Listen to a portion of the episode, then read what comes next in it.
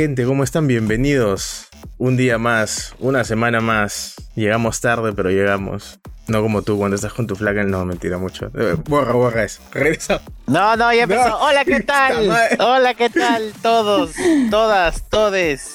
Bienvenidos a Dosa Gaming. ¿Yo no?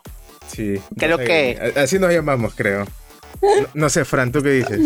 Sí, sí, así. 12 gaming está bien. Ahora sí ya sé. Hasta donde revisé, sí. Sí, está bien.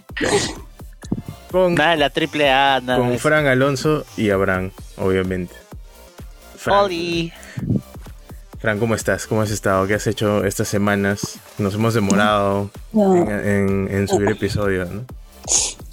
Estas semanas, bueno, me he metido. a- ah, no, pues creo que no, les había contado a mis que, que me, me he metido a clases de, de baile, de, de, de jazz teatral.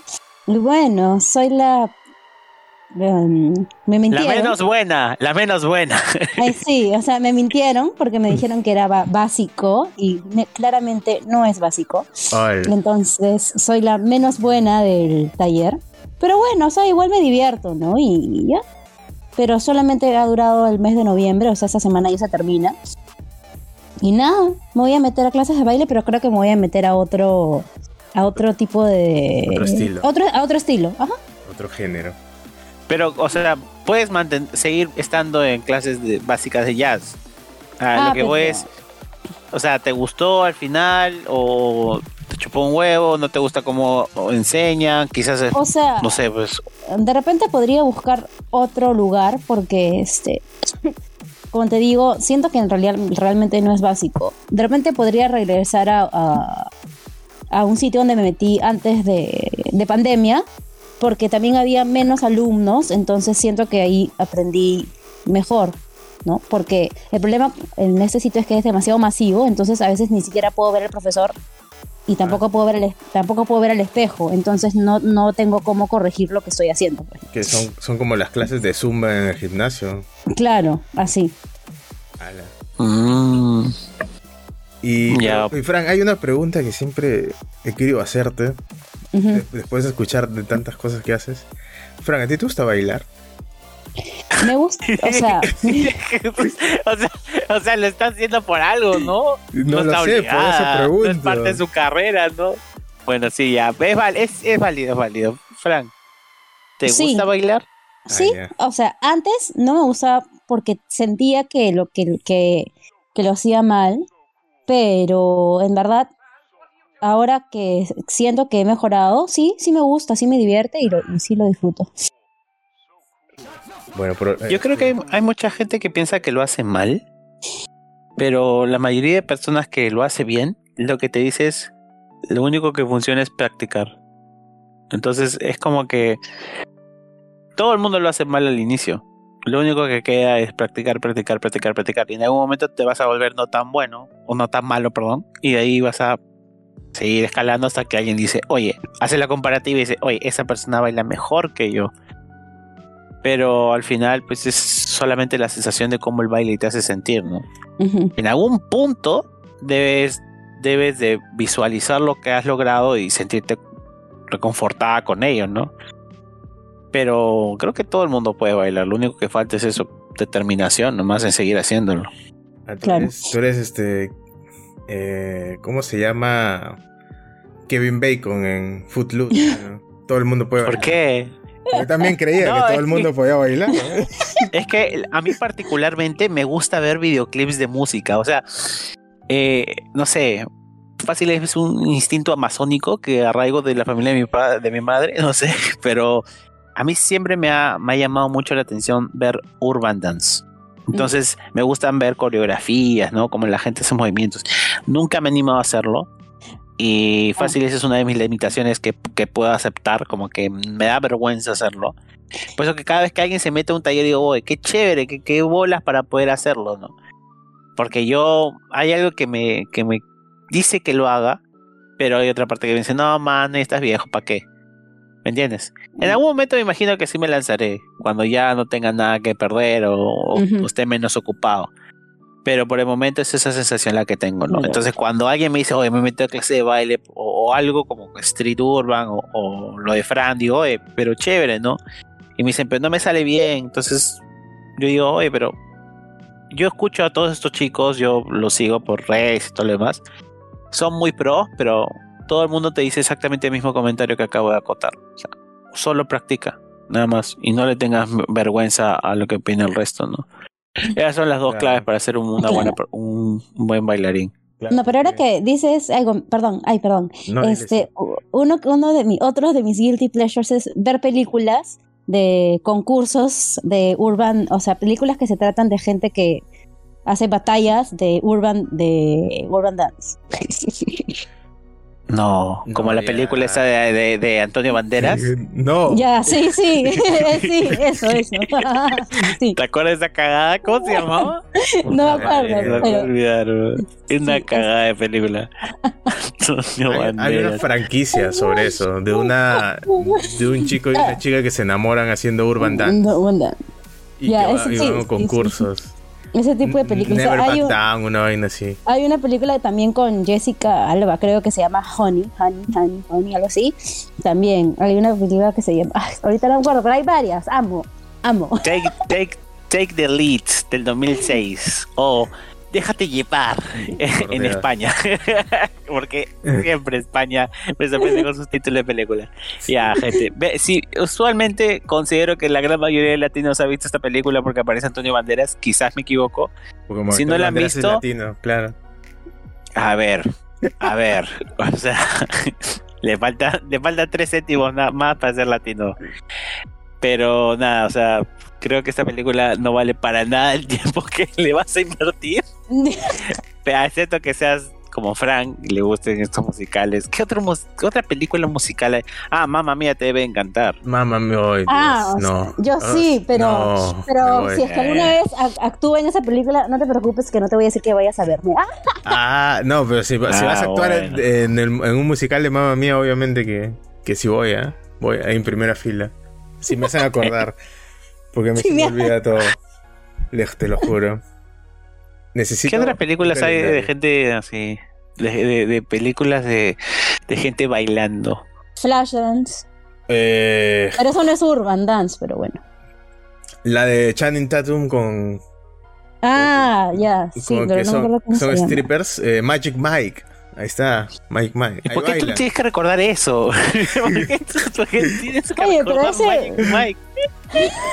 Porque es una buena película. O sea, Oye, pero Channing Tatum hace, hace todo. Ese brother hace de futbolista, de basquetbolista. Pero dime, dime, ja- no sé, dime. Yo estaba esperando algo como Happy Feet, una cosa así, ¿no? Porque Happy Feet también bailan. Y está chévere. Esa, esa película sí Ah, chévere. sí, sí, sí, Pero sí. Happy, Feet. Happy Feet no, es, no se basa en el baile, hermano. Happy Feet se basa en que no importa lo diferente que seas, igual Ajá. puedes encontrar una familia. Ajá. De eso se trata Happy Feet, ¿no? Ah. Ah, ¿cómo se llama esta película? Este, con, con esta flaca que, que nos cae muy engorroso. Eh, Brie Larson. El lado luminoso. No, no, no. ¿Cómo se llama? Silver Linings. Ah, ya. Playbook. Ya, ya, ya. Ya, este, con Jennifer Con ¿Lawrence? Lawrence, Jennifer Lawrence. Ya, esa chinchosa. Ya, ya, sí, sí, sí. Esa película también también, de baile. No, es, no es musical, película- pero bailan. No, pero ella trata de bailar, pues, ¿no? Ajá. Ya, Oye, escúchame. entonces- hay- hay- hay No, no, pero sin, sin película- jodas, si van a ver una de- película de baile, ¿Ya? que sea esa, el lado luminoso de las cosas, o Silver Lining Playbook, creo que se llama en inglés. Ya. Hay, Oh. hay otra película de baile. La La Land. No. La La Land. La, la, la. Ah, hay otra película de baile de peleas de hip hop que no sé cómo se llama en castellano, pero está supuestamente está en Netflix, Eh, que se llama You. Got No, You Got Served. Y se You- llama You así Got que- de- You Got Served, sí. no lo he visto nunca. No la he visto. Eh, Oye, Dirty Dancing, no hemos hablado de Dirty Dancing. Ah, escuela, no, escuela de rock no es. ¿No cuenta? No, Pero a mí me No, gusta, es un concurso no de música. Ah, Pero no bailan. Pero también hay, gente que baila, pues, hay una banda que baila, creo que son como ¿Quién una- una pop- baila? es, es como una pop band en el concurso al que se presentan. No, pues Dirty Dancing, ¿cuál es la otra de esa época? Flashdance.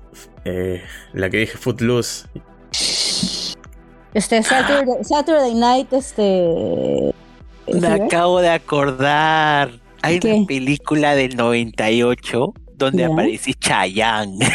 ¿Qué hablas? que se llama. ¿Cómo se llama esta cagada? Es una cagada. Creo, creo que la he visto en HBO. Que, o sea, o sea, quien quiera verla, no, no, no lo aconsejo. Ay, Este, no, no lo aconsejo, está Chayanne, o sea, no jodan. Pero. Oye, ¿qué sí, pasa sí, con Chayanne, amigo? un Chayanne, un Chayanne, papi Chayanne. ¿Qué? No, ah, ya, ya me metí, me metí a un mal hoyo, ya, ok. Ya, pasemos de tema, ya me ya, ya esto está muy, muy sacado de, de vuelta. Llegamos a Chayanne. Cuando lleguemos a Chayanne significa que tenemos que cambiar de Ah. tema. Pare, ¿no? Vol- para y voltea, Ya, amigo. para Espérate, solamente, solamente quiero agregar una cosa. Hay otra película que también es Guilty Pleasure para mí, y ahí se acaba el tema, que se llama Save the Last Dance, que es de los 2000, si no me equivoco, que Ah, está como que. Que supuestamente estaba basada en, en Otelo. Ah, mi, Ah. mi flaquita Julia Stiles. Esa película es bien chévere. A ver. Esa sí, esa sí mírenla. Yo, yo me enamoré de Julia Stiles por 10 cosas que odio de ti. ah, esa película es, es buena. Julia Esa es Stiles, una, esa es una de mis guilty pleasures. Con el fallecido Heath Ledger. Hmm. Yo vi esa película por Heath Ledger. No por Julia Stiles. Yo la, yo la vi por ahí, o no. Oye, en verdad, en verdad, así, sin huevadas. Es una buena pela americana de esa época. Sí. Sí. de los 90. Es una buena peli americana. O sea, si la ves con los ojos actuales, sí es una caca, pues. Pero, pero en ese entonces, pucha, esa película, la de la estúpida de, de Melissa John Hart, la de Ah. Drive Me Crazy. Sabrina. Ah, Drive Me Crazy, sí. Melissa Joan Hart no es la de Sabrina. Claro, pero ella tuvo Sí, una sí. película, pues. Sí, Ah, no- no You Drive Me Crazy, ¿no? Sí, ¿No que ahí salió la visto. canción de Britney Spears. You Yes, Drive Me. Crazy, esa cagada. Sí, y sale, y Melissa John Hart sale en el video también. De También esa de- Esta chica de los 90, pero estaba obsesionada con los 90. Ya. E- Esa es, esa es una de las preguntas que uno puede hacer para sacar, reconocer a una chica contemporánea de un colágeno, ¿no? La de verdad. Es que yo, La yo, verdad. yo estaba en el, en el otro lado del espectro en los 90, pues, mano. Yo, ¿Qué parte? yo era emo y era punk. Ah, Entonces ah, yo no veía comedias románticas. O veía una que otra, ¿no? Pero. no ¿Qué era- veías? No era este. ¿Qué comedias románticas veía? No, pues qué película, pues, ¿no? O sea, Ah, eh, bueno. En, los pues, en 90, esa época eh, todos, todos veíamos, bueno, la, no puedo decir todos, la gran mayoría veía American Pie, por ejemplo. Yo vi American Pie. Nunca le encontré la gracia. Scary Movie. Scary Movie, Scary Movie sí me gustaba. O sea, la 1 y la 2, de la puta madre. O sea, en ese, Ah. en ese momento me daba risa. Ahora las veo y digo, a la mierda. Todas esas películas que estaban basadas en, en, en- en adolescentes Eh, eh, calenturientos que querían cachar, solamente era eso, solamente Claro. Era eso.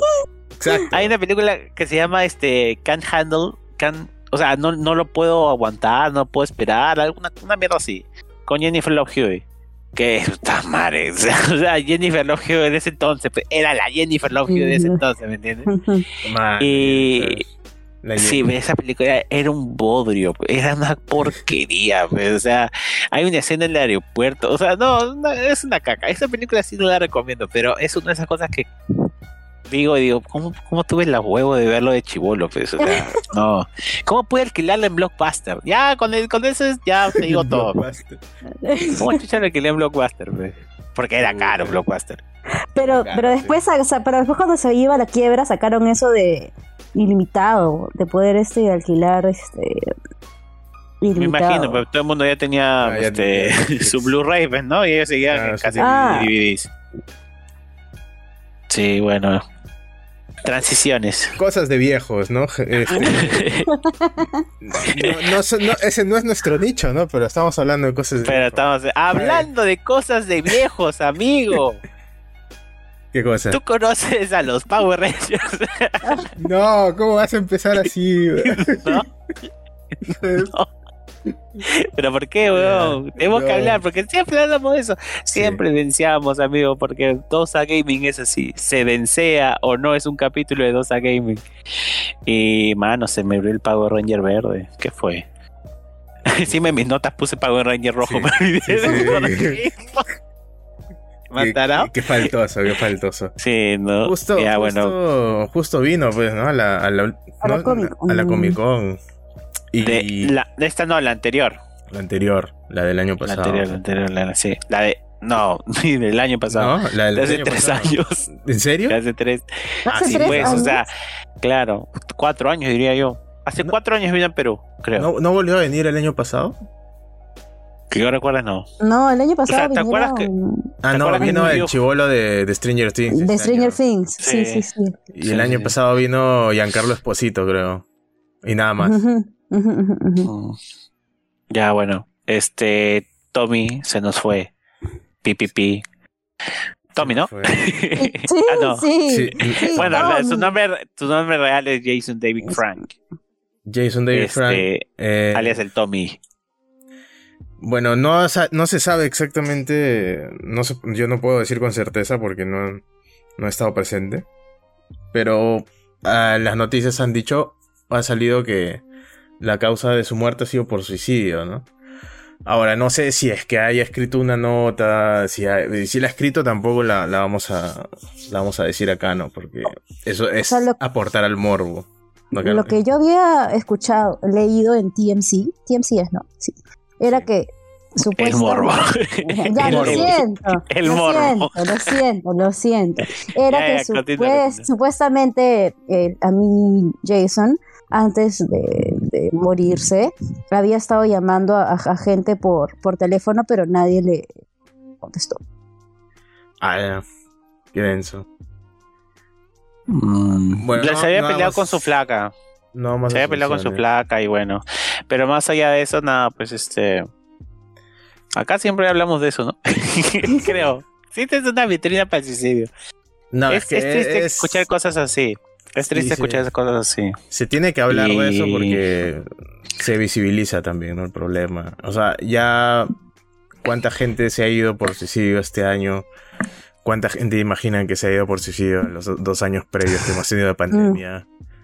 Hay, hay cosas que se tienen que, que, que hablar, ¿no? Que ver.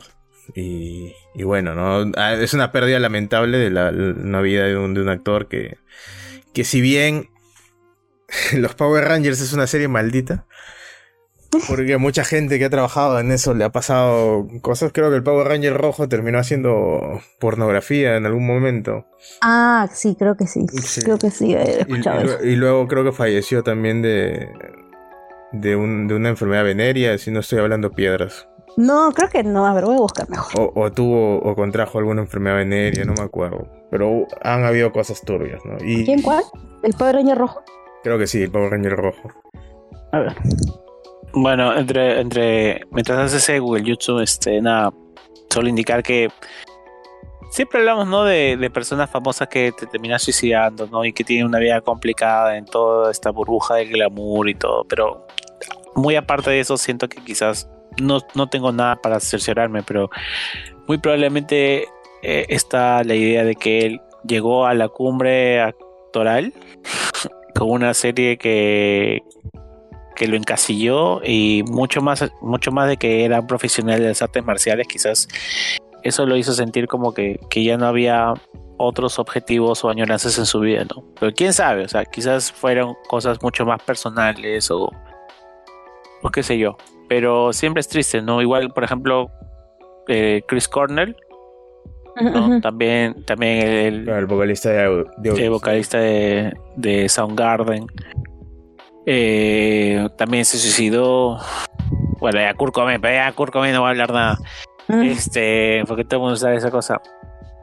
Avicii, que es un, hasta ahorita, weón, hasta ahorita siguen tocando cosas de Avicii. El, el otro día fui a ver, estuve en un concierto eh, acá en el, en Jockey de un artista nuevo, semi nuevo, que se llama Caigo. Caigo. y todos sus teloneros e incluso él en algún momento le rindieron homenaje a Vichy. Y a Vichy la verdad es que no es como que haya estado mucho tiempo en este plano. O sea, literal como artista estuvo menos, menos de 10 años.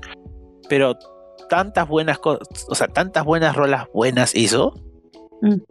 que, que, perduran y la gente las sigue añorando y, y han trascendido bien y han envejecido muy bien también. O sea, si a Vichy le sacaron un DJ Hero, mano.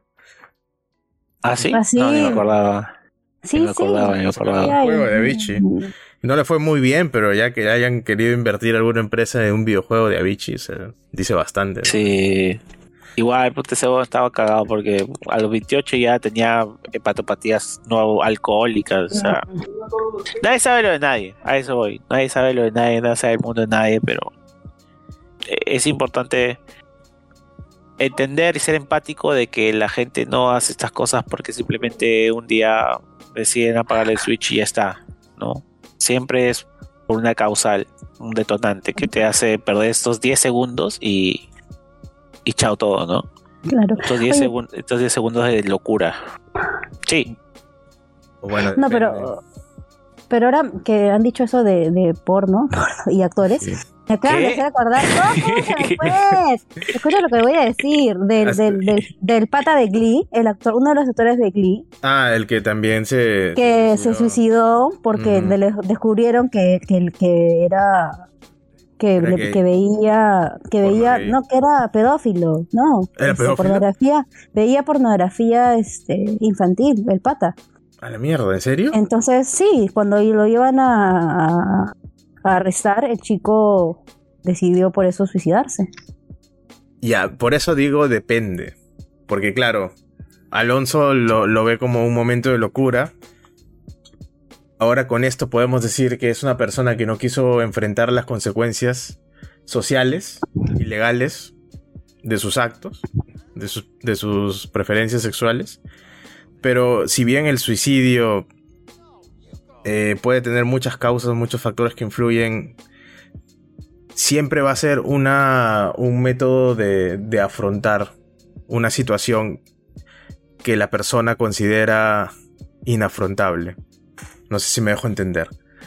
Claro. Es cuando ya cuando una persona no tiene las herramientas o no ve otra salida o no ve otra forma de gestionar su vida, sus situaciones, sus emociones dentro de esta de esta de esta situación en la que está, que le parece tan tan intensa, tan fuerte, tan tan sufrible, la persona opta por el suicidio y es un eh, claro, es una es un eh, afrontamiento que no elige que no se suele elegir sino que hay, cierta vulnerabilidad, ¿no? Hay cierta vulnerabilidad psí- psíquica, cierta vulnerabilidad genética, experiencias pasadas, crianza y todo esto, ¿no? Pero al final quédense con eso, si siempre si van a querer juzgar de alguna forma el suicidio de una persona, no lo hagan porque simplemente es esto, ¿no? Quitándole todo el morbo, quitándole todo el misticismo, toda la todo el tabú alrededor del tema del suicidio es una estrategia de afrontamiento maladaptativa. Entonces es como nosotros tratamos de, de afrontar una situación que nos parece eh, como el- que no se puede solucionar. Una no Inmanejable, solución. insostenible. Ajá. Y una situación que nos genera sufrimiento, ¿no? A nosotros, personalmente. No tiene que ser moral, no tiene que ser correcto según la sociedad. Solo tiene que generarnos el- la cantidad de sufrimiento suficiente como para que nosotros empecemos a idear el escape de, de esta situación mediante el suicidio. Es- es- eso es lo básico. Entonces, quitando todo tinte moral, quitando todo, todo tinte de prejuicio, eh, es así de simple. Y es una lástima siempre, ¿no? Que, como es una lástima también que haya gente que, que se vuelva adicta a las drogas, como hay una lástima también que haya gente que, que tome cuando maneje, es algo trágico y es un problema social. Sobre todo en algunos sectores. Como hemos visto, la mayoría de, de personas que, que cometen suicidio y que se hacen, que se hace conocido, al menos son famosos, ¿no? Hay varias personas famosas que cometen suicidio. Y esto, o sea, el suicidio no es un tema que, que, tenga, o sea, no es una, no es un problema que tenga muy altas, muy altos porcentajes. En, por ejemplo, dentro de Perú creo que solamente el 2%, hay un 2% de prevalencia de suicidio. Eh, o sea, son pocos los casos de suicidio. ¿Y eso se debe a algo? O sea, o sea, me refiero a por qué ciertos países o ciertas ciudades tienen una mayor tasa de suicidio que otras. O sea, cuando estamos hablando de porcentajes tan bajos, eh, a nivel general, lo que tenemos que empezar a hacer es eh, enfocar a qué tipos de poblaciones hay. Por ejemplo, mm. puede haber 2% de, de suicidios ah, eh, en Perú, ¿no? A nivel global, pero cuando te enfocas en, gente que trabaja en el área salud, ahí de repente tienes 40%. Mm. Claro. Ahí o estado socioeconómico. Claro. Y personas en pobreza extrema o pobreza son el 75%. Y eso, y eso, esa estadística se repite en todas partes del mundo, ¿no? O sea, la gente que menos tiene es muchas veces la que menos fuerza tiene en sobrellevar su vida y sus circunstancias y, opta por esto. Y eso sí, nunca, y esa, esa estadística no cambia. Exacto, y ahora sí hay una relación.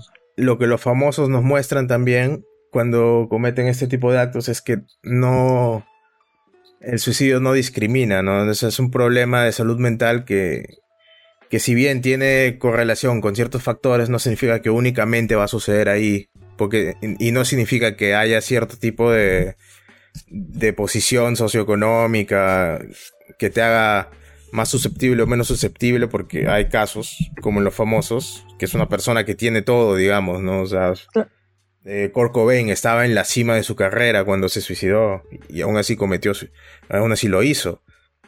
y, todo el mundo pensaba, pucha, pero ese men lo tenía todo, tenía fama, tenía dinero, tenía su familia. ¿Por qué lo hizo? Bueno, algo en su vida le parecía inafrontable, y no encontró otra salida más que suicidarse. Sufría por algo. Entonces nadie está exento de sufrir, porque el sufrimiento, como muchas cosas en psicología, es subjetivo. Y lo que a ti te pueda generar mucho sufrimiento, a otra persona quizá no. Y lo que a ti te parezca de la puta madre, a otra persona quizá le genere sufrimiento.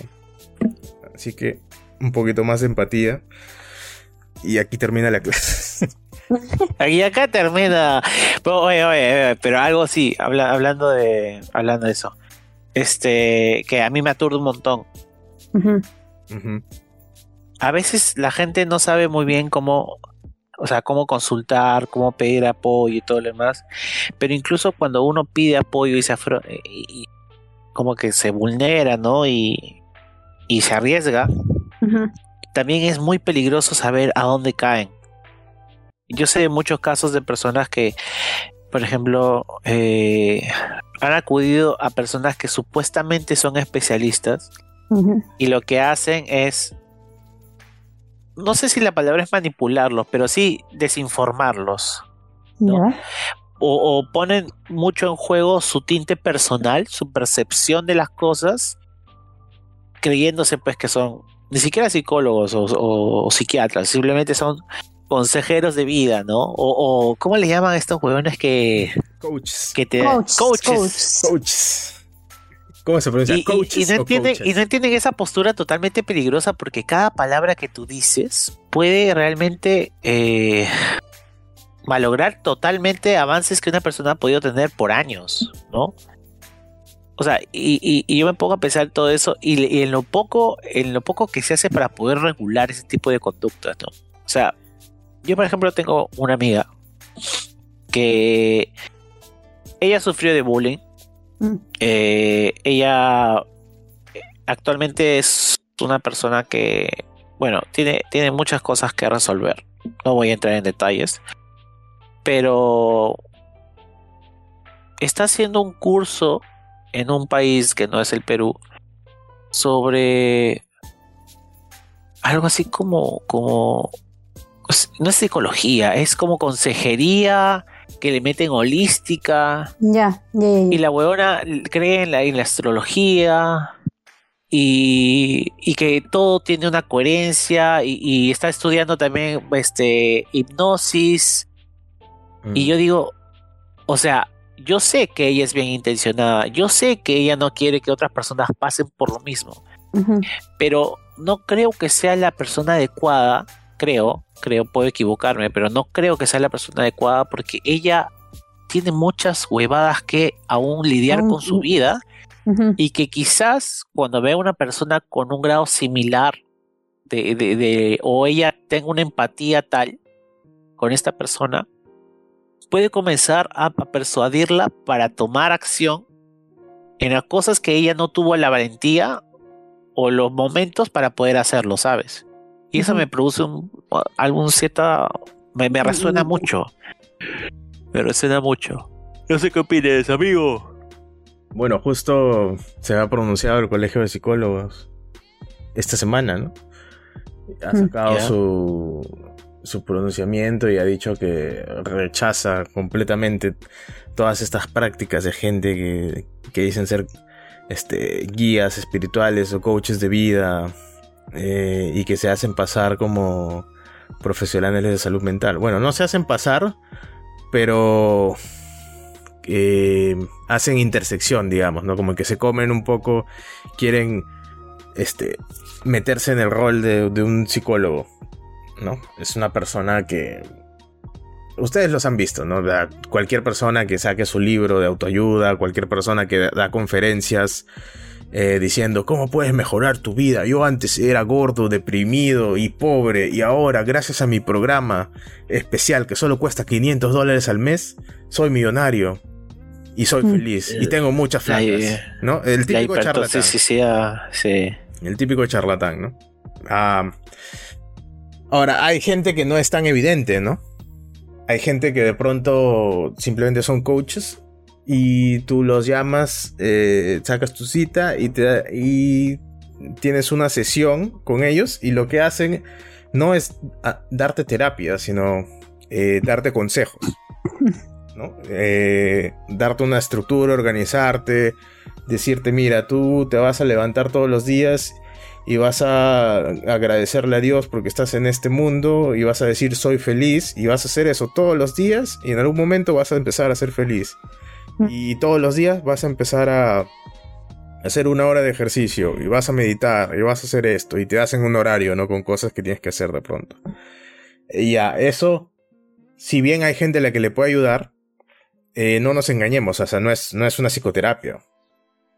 Mm, es simplemente una persona que tú asumes que tiene experiencia de vida y que es más sabia e inteligente que tú para organizarse, que te está haciendo el trabajo, ¿no? Que te está ayudándote a organizar, que te está ayudando a motivarte y huevadas.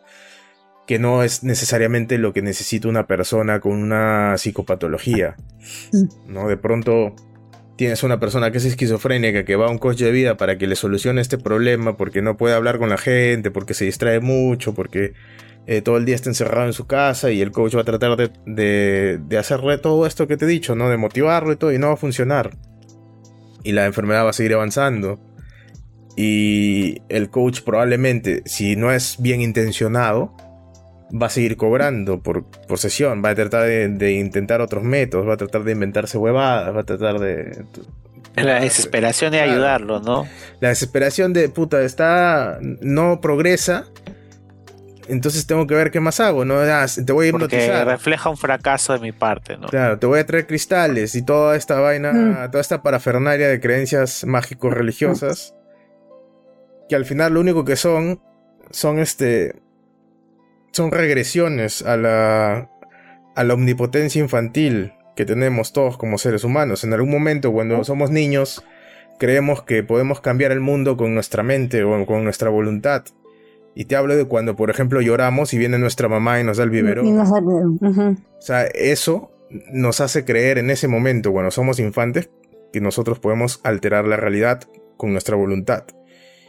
Y la magia, eh, el esoterismo, eh, la astrología, son extensiones, prolongaciones en el, en el tiempo y en la edad eh, y a nivel social que nos permiten depositar y, y que atrae generalmente a gente que todavía mantiene esa, ese complejo de omnipotencia infantil porque no ha podido madurar psicoafectivamente, porque ha tenido algún conflicto en la infancia que no lo ha dejado madurar, porque ha tenido traumas, porque ha tenido padres ausentes, etcétera, etcétera, etcétera, etcétera, ¿no?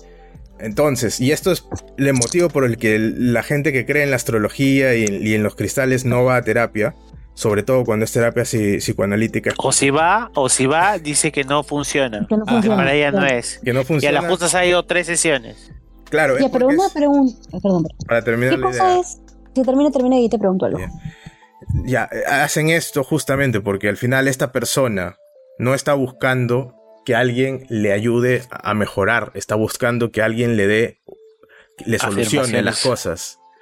Está buscando una solución inmediata, está buscando algo mágico. O sea, porque la magia lo que hace Oh. es te soluciona la vida. Solamente Sí. tienes que creerlo y lo vas a hacer. Ah, perfecto. Entonces no me esfuerzo, no trabajo en mí mismo, no estudio una carrera, no, no hago nada. Simplemente lo manifiesto y me va a suceder. Y ese es el principio Sí. de la magia. O culpo mi pasado. No, todo el problema originó acá y ustedes me deben, ¿no? Como que, ah, sí, por ustedes yo soy así. Y es como que, resuélvelo. Y eso, eso te lo va a decir. Exacto, resuélvelo. Y eso te lo va a decir, pues, este. eh, Te lo va a confrontar un psicoanalista, ¿no? Eh, y eso no le gusta a la gente.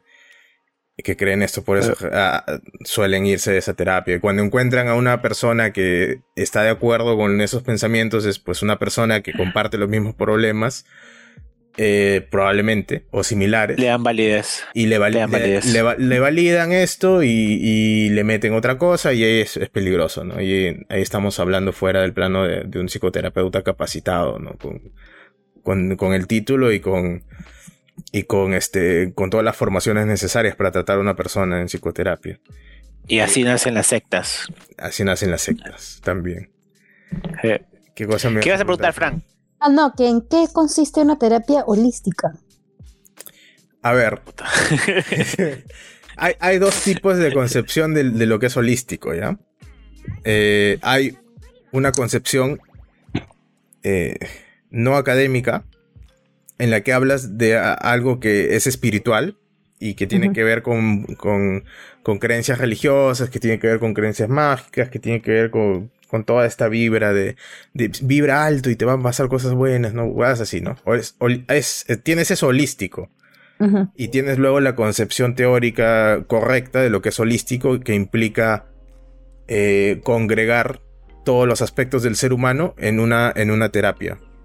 O sea, que no solamente te trates el cuerpo cuando vas al médico, Ay, ajá. sino que también te trates la mente, que también este, trates tu aspecto social, que también consigas consejos para tu aspecto laboral, académico y todo esto, ¿no? O sea, biopsicosocial.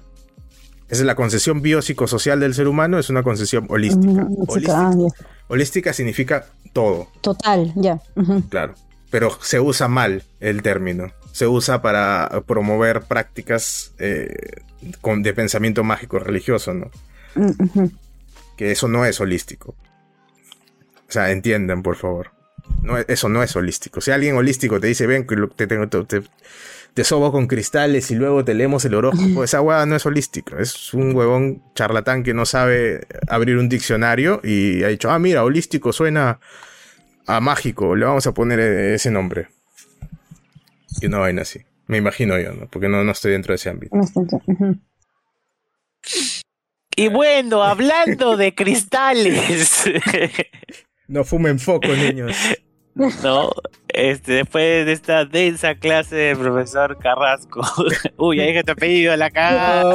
Oh, oh. No, mano. Que venga, a- mano, acá estoy. Te van a copiar el DNI, van a pedir un préstamo por tu culpa. Ya. Me van a hacer mi Este, acta de función, güey. no, no se pasa hacer tu acta de función, mano, porque porque apristas. Entonces, este, pasando a, a la parte del suicidio y toda esta mierda, eh, sí, o sea, vayan con un profesional, por favor, este, dejen de creerse. Si una persona les valida todo, este, aléjense de esa persona. Probablemente sea alguien que los quiere manipular. Y pasando a los cristales, este, fuimos a ver Wakanda Forever. Ah. Forever, ¿no? Sí, forever. Sí, Wakanda Forever. Eh, opiniones. Es una mierda. Estuvo bien. allá, allá, allá. Basura No me digas que la-. La fuiste a ver por tercera vez. No. Por segunda vez. No, Ah, solo una vez. Solo una vez. No la vuelvo a ver en mi puta vida, weón, ni cuando salga en Disney Plus. Habla bien. Ah, Te lo juro. O sea, mira, razones. La primera hora ¿Ya? está Primera potente. La primera hora está buena. La primera hora tú dices, puta, ya, acaban de hacer por fin algo chévere, mano. O sea, ya, ya. Por- Y luego la película se desarma, weón. Se desarma, se va por las ramas. Empieza a salir este. El terrorista mexicano, este Namor. A hacer Claro. cosas que no tienen sentido. Hacer cosas que no tienen sentido. O sea, empiezas, empiezas a ver a su civilización del agua. Mil, más de mil años han pasado, weón. Y siguen viviendo en casitas de adobe, weón. No tienen ni cama, weón. Todo el vibranio lo han usado para hacer el puto trono de, de Namor y, y para hacer armas, weón. Nada más. Como si las huevas, ¿no? Claro, tú, te esperas, tú te esperas containers, una cosa así. No, o sea, yo me espero una civilización de verdad, weón. Una, una civilización, no, no un grupo de indígenas ahí reconchumados y tratando de sobrevivir como pueden, ¿no? Y, y- ¿qué han hecho esos mil años, weón? ¿Qué tecnologías han desarrollado? Aparte de, de la- de las granadas de agua y sus lanzas de vibranio. ¿Qué, qué- qué- qué han hecho? ¿Qué han hecho? O sea, Wakanda, al menos Wakanda, puta, es una utopía, ¿no? Tecnológica, hablando de qué hubiese pasado si África no hubiese sido asediada por, por extranjeros y no hubiesen cagado la vida en África y se hubiesen llevado a la gente como esclavos y hubiesen hecho todas las atrocidades que hicieron, ¿no? ¿Qué hubiese Claro, pasado? claro. Y ves una Wakanda que puta, o sea, está, es una potencia, ¿no? Es en tecnología, en medicina, tienen vibranium, tienen naves, tienen todo, pero por alguna extraña razón que no comprendo, siguen teniendo un sistema político basado en patriarcados, ¿no? X, ¿no? Y el rey se elige por una pelea a muerte, ¿no? Qué chévere, ¿no? Bueno. Pero cosas, cosas de la vida. Por otra parte está bien, ¿no? Y luego tienes a Namor con su, con su ciudad bajo el agua, que supuestamente también son una potencia. y Es, ah, qué maravillosa esta ciudad. Y cuando baja su, Shuri a ver la ciudad, son 10 casas hechas de, de adobe y un trono enorme hecho de metal, así todo brillante, donde se sienta, donde pone el culo el, el Tenoch Huertas. Y nada más. Y los ve jugando el, el- el fútbol este azteca, ¿no? Ah, mira, qué chévere, juegan fútbol Ah, azteca. sí, sí, sí, sí. Esa sí la dije hasta la hueva. O sea, no me jodas, weón. O sea, eso han hecho. A eso han hecho mil años bajo el agua. Eso han hecho, weón. No me jodas, weón. O sea, puta madre. Atlantis, Atlantis, la de los cómics y la de Aquaman está mucho mejor que esa cagada, ¿no? Al menos ahí desarrollaron la magia y toda la huevada. ¿Y acá qué han hecho? Nada, weón. Entonces viene eh, este huevón a, a empezar a asesinar gente simplemente porque quieren llevarse sus recursos naturales. Y obviamente la diplomacia no es el fuerte de Namor, puesto que ha sido el único rey que ha tenido esa gente durante más de mil años y nunca ha tenido que hablar con ninguna otra otro líder de ninguna otra civilización. Entonces tenemos acá que Namor es un pinche antisocial, adicto al poder. adicto al poder, narcisista y violento. Violento porque de niño salió al mundo y, y a enterrar a su mamá y vio a los colonizadores españoles matando a su gente, que él ni sabía que era su gente porque no los conocía, porque vivió toda su vida bajo el agua. Pero por alguna razón eso caló hondo en él y entonces dijo, ¿sabes qué? Todo el mundo superior, exterior, es una mierda. Es caca. Ujú. Entonces no, para mí no tiene sentido, ¿no? Aparte del nombre que le dan, ¿no? El niño sin amor. Entonces, Namor. Entonces, literal lo ha escrito un niño de, de seis años, es- ese guion. ah, su, qué duro, ¿eh? Qué, qué fuerte, amigo, fuertes declaraciones. A mí me gustó. No, mentira. No, yo sí- detesto esa a ver, película. A ver, O sea, yo no es peor que, Thor, pero... no es la eso, eso. Yo no siento que sea, o sea, no está en mi top 5 de peores películas de Marvel, pero tampoco está en el top, o sea, está cerca a ese top. Eso sí te puedo decir. Este, para mí simplemente es una película de conexión más. Para uno para dejar en claro de que ya no hay más este ya no hay más Black Panther como lo conocemos y dos que el el elemento que los caracteriza se ha difuminado en otras partes del mundo y es buscado en otras partes del mundo. Y no solamente está en Wakanda. Entonces, eso es lo único que realmente sirve para la linealidad, para la historia del tiempo en lo que respecta al universo del MCU. Y de ahí, nada. De ahí simplemente una película que entretiene y ya está. Y es muy Solo larga. Hay muchas escenas. Es muy larga y hay escenas, sí, exacto. Por ejemplo, la del barco es una tontera. O sea, yo hubiera esperado una batalla en el reino y no en algún lugar, En algún archipiélago en el agua, ¿me entiendes? No, no esperaba Claro. eso. Pensaba que la vaina se iba a sumergir y todos iban a sacar sus cascos bajo el agua. Y era- iba a ser como una pelea en la Atlantis, una cosa así. Pero, y es Pero no. estúpido. O sea, a nivel de. Si, si tú fueses un general que tienes tu ejército y quieres ir a pelear con el enemigo, ¿por qué carajos irías al terreno donde ellos tienen ventaja? estoy mal. Claro. No tiene Eh, sentido. Eh, y que hagan algo tan fuerte a- arriba y tan débil por debajo de. Spoiler. Claro, la estrella de la muerte. Ajá, es como que, mano, pero ese es, eh, o sea, ustedes tienen un culo de tecnología y no saben o no consideraron el error básico de todo submarino, ¿no? O sea, vas O sea, a llevar eso a, a pelear con gente que nada y puede respirar bajo el agua. Y no se han tomado el nosotros- tiempo de reforzar esa parte de abajo. O sea, Ajá, de la coherencia de que, oye, mano, a ver, a ver, esto es la tecnología del mundo supuestamente, pero no consideras un defecto de creación de naves que ya se conocen desde la Segunda Guerra Mundial, o sea, más de 40 años, perdón. o sea, No me jodas, pues. Ahí No. eso sí fue recontra incoherente. Dije, ah, su madre acá ya ganciaron feo. y, pues. y es una No, pelea pero- de mierda. Porque, porque, o sea, Wakanda o cualquier país podría haber traído un avión con sus bombas Mm. y, y cagaban todos. F. Ahí se quedaban las dos grandes potencias del mundo que supuestamente tienen armas. Y qué peligroso que es el vibranium, ¿no? Y lo único que hacen es lanzas. O sea, ya, incoherencia. ¿Tú qué opinas, Fran? ¿Te gustó? Yo sé que O sí. sea. o sea, yo creo que lo que trataron de hacer con la primera parte fue que tú dijeras, oh, qué bonito homenaje a Black Panthercito muertito. Este. Ahí. ¿Qué más? es para agarrar, agarrar tu corazoncito y que no les tires tanto hate con lo que hicieron este después. Creo que se le pasaron demasiado tiempo con la historia de no, historia de, de origen, ¿se dice? De Mm, origen. ya. Sí, de, amor. de, de Namor ya se fueron demasiado en floro con eso y eso alargó demasiado la, la película. Este, y creo que sí, como que como lo que mencionaron ustedes, que les faltó explotar un poco más la parte del sea, y si la gente, si todos los países se me echaban por encontrar, porque les compartan el vibranium y querían pelearse para conseguirlo, y no, o sea, ¿por qué tanta vaina si al finalmente lo usan de manera tan tela, no? O sea, en la película me refiero.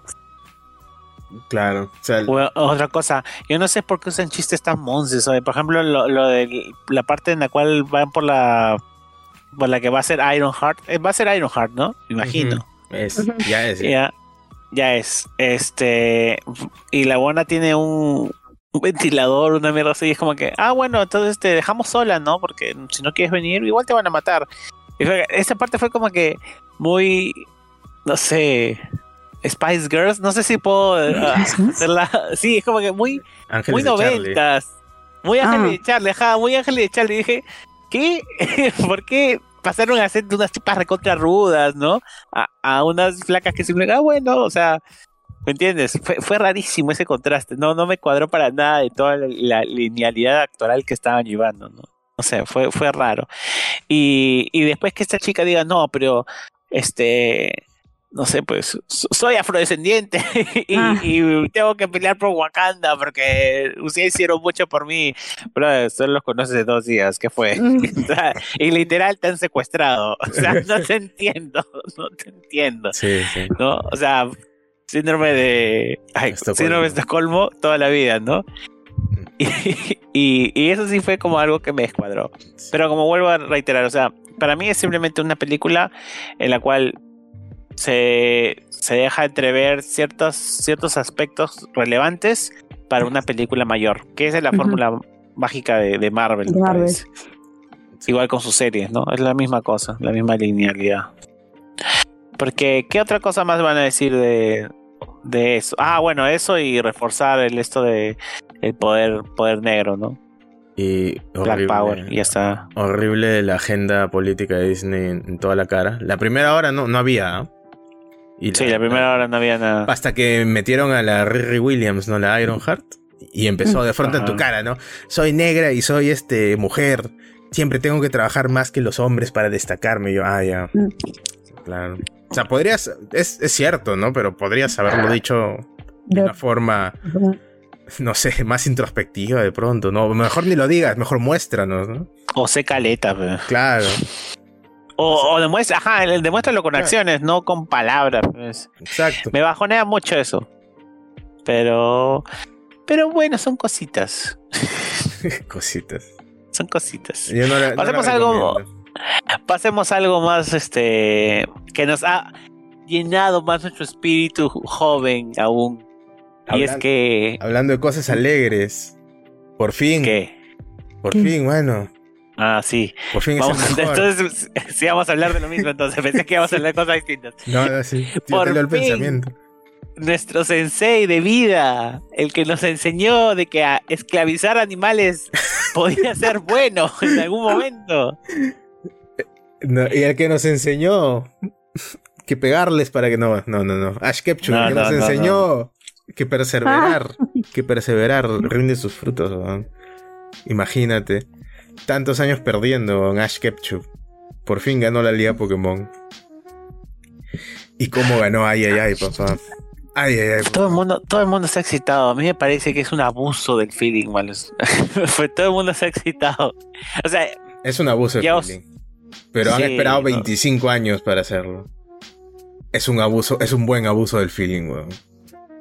Porque son mm. 25 años. Oye, y para esto. ¿y Dime. todos esos Pokémon ontan? En- Bueno, Charizard se fue. En la caja, pues. En el rancho. Ay, nunca los, y nunca los volvió a sacar. Todos se No, quedaron no. en el rancho. Ese ya es un Sí, rancho, es un zoológico, huevón. Sí, claro. Son el- ocho generaciones. El profesor Oak ocho le ocho. dijo, mándame todos los Pokémon acá y, y Ash, pucha, le dio la mano y se fue al codo, ¿no? Le armó un zoológico el profesor Oak. Claro. Está cobrando entrada allá en el pueblo Paleta para que entren a ver a todos los Pokémon. Pokémon exóticos de otras regiones. ¿De dónde salen tantas hectáreas ese señor, oye? No, si ¿De era dónde? grande, weón. ¿Viste en el primer episodio? Era enorme, weón, su, su laboratorio. Tenía un culo de, de terreno. De los sí, abuelos, me acuerdo, ser, ¿no? me acuerdo de un episodio donde corrían los, los, ¿cómo se llama? No quiero decir Tauren, porque no sé si es. Tauren. ¿Ah, sí? Tauros, sí. No está bueno. Tauros. Tauros, sí. Sí, pues, ese es, es, es este, el fideicomiso de la familia Oak, pues. Es un millonario. ¿no? Fideicomiso. La madre. El, el, el hacendado, el, El hacendado, hacendado. profesor Oak. Le hacen dado profesor Oak ahí con su. Con su bueno, ya, gan- ganó, ¿con quién? Con Pikachu. Oh, ¿se aprende Tenía que alguien? ganar con No. Pikachu, mano. O sea, Sí, no ¿con, con- con quién más iba a ganar, weón? ¿Cuántos años tiene ese ratón? Ya tiene como 100 años. ¿Cuántos años tiene? Puta madre. ¿Y cuántos, ¿Y cuántos años será en Pokémon? En Pokémon ha pasado un año, menos de un año. Porque todavía tiene 10 años, Ash. Habla huevadas. O sea, hemos, o sea, a ver, si cada capítulo que ha pasado de Pokémon es un día, o sea, ni siquiera se cumple eso, huevón. No, pues. Obviamente llevamos más de 300 capítulos. Sí. La, Ya, pues. eh, Pero así es, pues, cada capítulo es, es una hora, weón. Ah, su madre. Y yo creo que son. Ah, que ya ni siquiera la teoría de que son multiversos cala acá, pues, huevón, por, por este flashback que vimos de, de Pikachu viendo a todos sus amigos diciéndole: Tú puedes, Pikachu, tú, puedes. Pikachu. No te rindas, Pikachu. Te Levántate. rindas". Levántate, ¿No? Rocky. Levántate. ¿Dónde habré visto eso? ¿No? Un gordito y una torta, algo así. Ah, Matilde. oye, ¿sabes qué van a hacer? No, no, sorry, pausa activa. Van a hacer musical de, de Matilda. Genial. La- el personaje que menos me cae de toda la historia del cine va a ser su musical. Sí. ¿Por qué Pero no si te no, Oh, si no hacen una- huevadas. si no hacen una canción de la, del, del gordito comiendo torta, no. Oh, buenazo. Ese es mi personaje favorito de la película. Se De- la comió, pues. Huevazos. y las tortas, y, y las tortas también.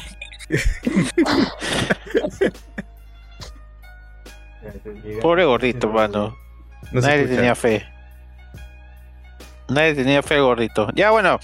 Entonces sí, ya ganó Ash, todo el mundo felices. Este, y Se va a el morir. amigo Abraham ten- Se va a morir Ash. O sea, ya ganó. O ahorita se levanta y no tiene piernas, o se muere. Una de dos.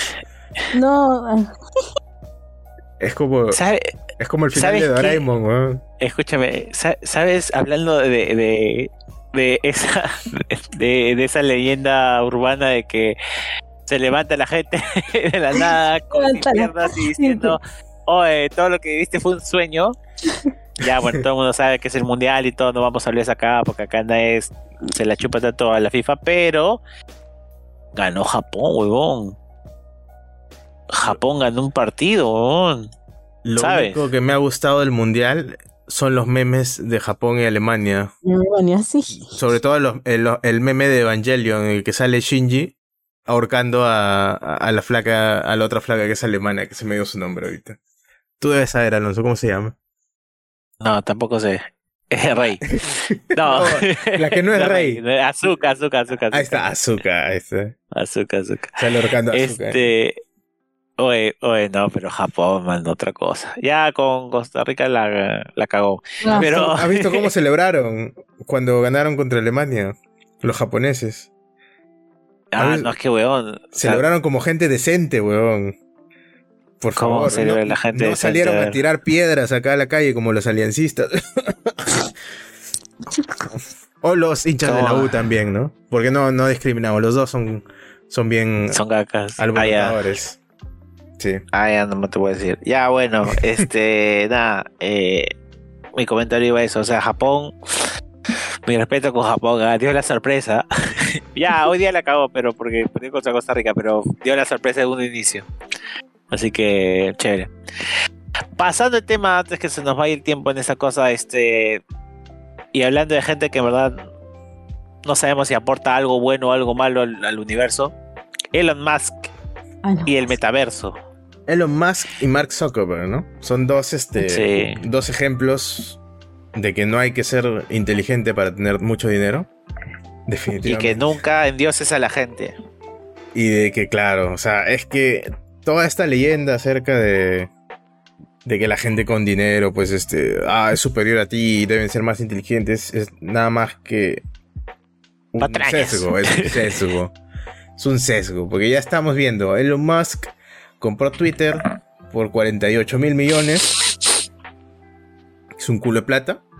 Eh, Twitter es la plataforma con menos revenue, o sea, con menos ingresos que tiene por, por sponsors y por publicidad, porque nadie quiere pu- publicitar en Twitter. O sea, Coca-Cola, por ejemplo, no quiere publicitar en Twitter, porque cuando Coca-Cola publicita en Twitter, eh, la gente comenta diciéndole, asesinos matan a la gente con tanta azúcar que le ponen a, a la, a la gaseosa, que son Mm. unos no sé qué cosas, y le sacan todos Que los es verdad. pecados que ha hecho, que es verdad, ¿no?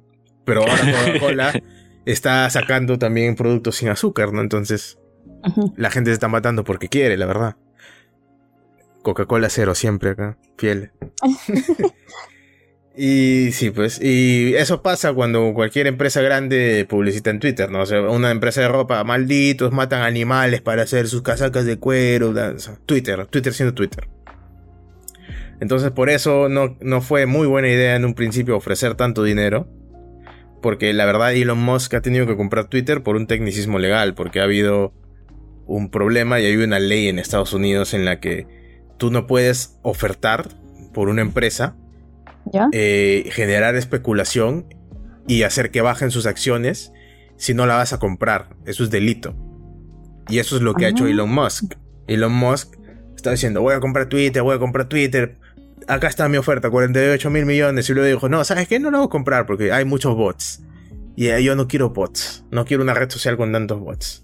Obviamente, era mentira. Ese huevón nunca tuvo la intención de comprar Twitter. Solamente quería hacerse el, el más más en internet. Y se quería sacar la pichula y ponerla en la mesa y decir, ah, mira, soy Elon Musk y tengo todo este dinero y si quiero puedo comprar Twitter. mírenme y adúlenme todos. Eso era, ese, yo me imagino que ese ha sido su proceso de pensamiento. Y luego vinieron los genios de verdad acá, que son los abogados de Twitter. Y le obligaron a comprar la empresa que tenía las acciones bajas desde que ha habido la especulación de que eh, este huevón la quería comprar.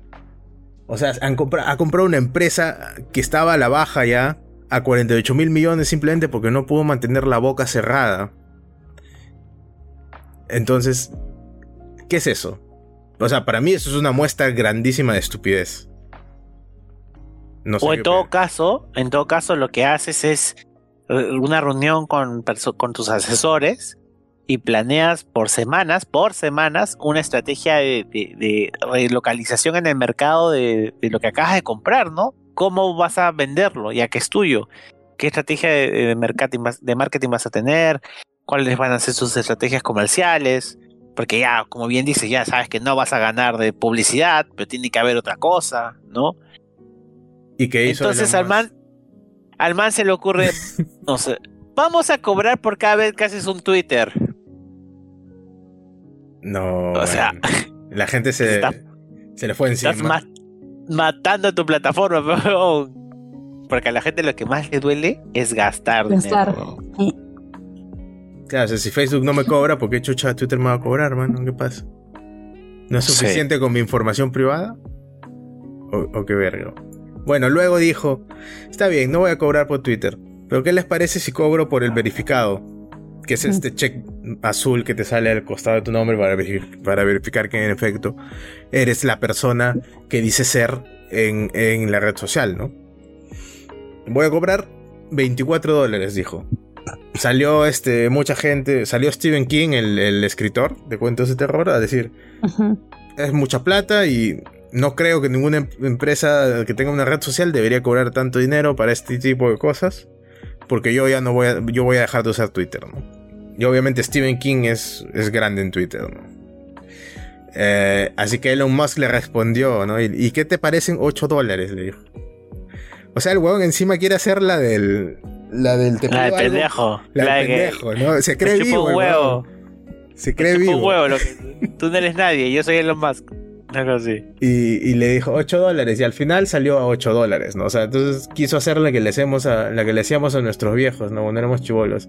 Oh, viejo, ¿tienes 100 lucas para comprarme esta cosa? No, ¿para qué chucha quieres 100 lucas? Ah, bueno, ¿y tienes 20 para comprarme esto otro entonces? Ah, bueno, 20 soles no son 100 lucas, ¿no? Está bien, te voy a dar. Quiso hacer esa, ¿no? Pero le salió mal.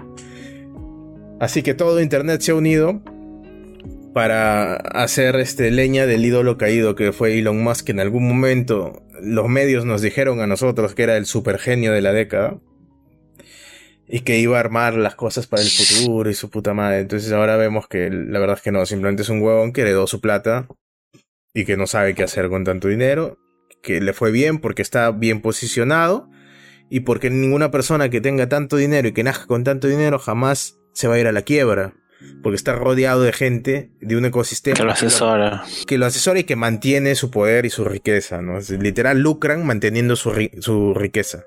O sea, hay gente que lucra cuando Elon Musk sigue ganando plata, así que nunca va a quebrar eso. Entonces al final, la gente en Twitter se reunió y empezó a comprar los verificados y empezaron a, a salir cuentas de, de, de famosos, cuentas de, empresas. Salió Nintendo con una cuenta falsa este, y que ya decía verificado, y así y empezaron a trolear, y lo, lo más rescatable y, un demuestra un botón es que hubo un Twitter de, un CEO de, una empresa farmacéutica que se compró el verificado y hizo unos posts bien cagones en, la, en el Twitter y dijo la insulina va a ser gratis ahora en todos lados. Nosotros nos vamos a encargar de que sea gratis. Y las, em, y las acciones de esa empresa se fueron en picada. Le hizo perder millones de millones. Un huevón que pagó 8 dólares en Twitter. O sea, eso, es, eso es ser genio, No me jodas. Y yo me regodeo porque a la mierda el capitalismo, ¿no? Los poderosos. Ah, ya. Los poderosos no tienen mucho que perder, hermano, ¿no? Siempre van a ser poderosos. Que un par de golpes que les demos desde abajo no les va a doler mucho. Pero sí me satisface. Y eso fue no, no, no sé qué, no sé qué decirte, amigo. Simplemente a- a- ahí déjalo. Este. Y bueno, con Metaverso no, no podemos hablar mucho de eso, porque la verdad es que hasta él mismo ha aceptado que es una inversión estúpida, fue estúpida desde el inicio, ¿no? O sea, creo que Minecraft hubiera sido un escenario más idóneo que eso, Es a la larga. Claro. Mark Zuckerberg pensó que estaba creando algo innovador y nos vendió algo como que, ah, algo súper interconectado y todo eso, pero lo que no nos dijo es que toda su conferencia de dos horas había sido pantalla verde. que nada de eso existía ni estaba desarrollado Ah. de verdad. Y cuando salió lo que estaba desarrollando de verdad, pues era, era un hub hotel, pero peor. O sea, era un, Era un club penguin, claro, era pero un, sin pedófilos. era un beer chat, era un beer chat, pero mal hecho. Era, era algo así, Claro. ¿no? O sea, Es un huevo. eh, Parece que Mark Zuckerberg no juega videojuegos. Porque si Mm. jugara videojuegos, como dice, como dijo Phil Spencer, hubiese sabido que lo que estaba haciendo, pues, estaba años por detrás de lo que ya existía dentro de la industria del videojuego. Entonces tienes VRChat que es gratis, por ejemplo. Lo único que te tienes que hacer es comprar un casco de realidad virtual, cualquiera, y ya lo tienes. O sea que, o sea, esto me hace comprobar de que el huevón está muy interconectado con, con la tecnología y que en los que ¿quiénes lo demandaron por la idea de Facebook? Los gemelos, los gemelos de su universidad que sí, no me acuerdo cómo se llaman, que ellos realmente dicen dicen ser los creadores del Facebook, ¿no? claro de la red social. eran Yo pensé que estabas hablando de lo, del piurano que lo, el Piurano que lo demandó. ¿Piurano? Sí, un Ah, piurano no, no, demandó. no, el hueva, ¿Qué Piurano? ¿Qué Piurano? o sea, Ah, cuenta el También- un piurano que dijo que había creado Facebook no, No. Eh, hay una corte en Piura que, la pedi- que, que pidió su descargo y el huevo, oh, ¿qué, es, ¿qué será Piura? Pero nunca se presentó y hay una orden de captura, ¿no? A Mark Zuckerberg. O sea, qué puta chucha, madre ¿cómo no cuentas esas joyas acá weón? qué chucha Yo me enteré, yo asumí, quizás mal, pero asumí que tú ya sabías porque como No. es amor, amor, amor y esta gente me había enterado weón. hablado de eso. qué ridículo Sí. Sí, no, no, no, por eso te digo, o sea, no, no, no vale la pena hablar de esa huevada. Ah, bueno Lo citan, pues, eh, ¿cómo, cómo vas a citar a, a Piura, pues? Qué, qué cagones qué, qué, qué tarados bueno en, en- en resumen eso es lo que pasó ¿no? a ver cómo los poderosos caen y, y que no van a caer al final así que por las huevas So, están muy Igual, bien posicionados Igual TikTok ahora es, es, es lo que manda, así que a futuro ya veremos los problemas que, que se generan en esa plataforma y así seguirán viniendo más y el círculo se repetirá. y por favor Vean ahí, No nadie co- High Five. no compren criptomonedas y no idolatren a nadie, y menos si tienen mucho dinero. ¿Qué fue con las criptomonedas? No tenía nada que ver acá. Ah, no, Oh, Elon- es que Elon Musk estuvo una época eh, eh, Ah. especulando para que suba el precio de las criptomonedas, porque él había Eh, comprado. Una vez que vendió todas sus criptomonedas a precio alto, Mm. dejó de hablar de eso, a la mierda, que pierda plata el resto. sí, sí, sí. O sea, aparte de No, idiota, pasó- ya- ya- o sea, fue una buena táctica de mercado. claro, pero o sea- te, pero te cagas en, eh, eh, o sea, hay En gente, la gente. han destruido Claro, vidas, esa huevada, la caída de las criptomonedas ha Obvio, destruido vidas. Obvio, mano, obvio, obvio. Pero es como, o sea, yo realmente sí también lo veo así, como que las criptomonedas es como el azar, Es, es un esquema Ponzi. Es más- es apostar. no es es tanto apostar. apostar. ya apostar es más la bolsa. Pero las criptomonedas se basan en que todo el mundo piense que es el negociacio del siglo para que todo el mundo te compre a ti, que has iniciado el- la, est- la estafa, te compre a ti las criptomonedas a precio alto, con la promesa de que esto va a subir muchísimo más. Eh, porque es, Sí, vas a ser millonario. Y luego, cuando toda la gente que ha metido, que, que ha creado esto, ya ha vendido alto, nadie más vuelve, nadie más sigue comprando. Se pierden las noticias, se pierde la especulación de que es el negocio del ciclo y empieza a bajar todo. Y la gente que tiene todavía criptomonedas que no llegaron a vender, porque un esquema Ponzi lo que tú tienes que hacer es llegar temprano y vender rápido. eh, cuando te quedas con eso y no llegas a vender a tiempo, pierdes un culo de dinero. Y eso es lo que ha pasado con la gente que no ha llegado a vender o que ha comprado tarde. Porque les prometieron que era el negocio del ciclo.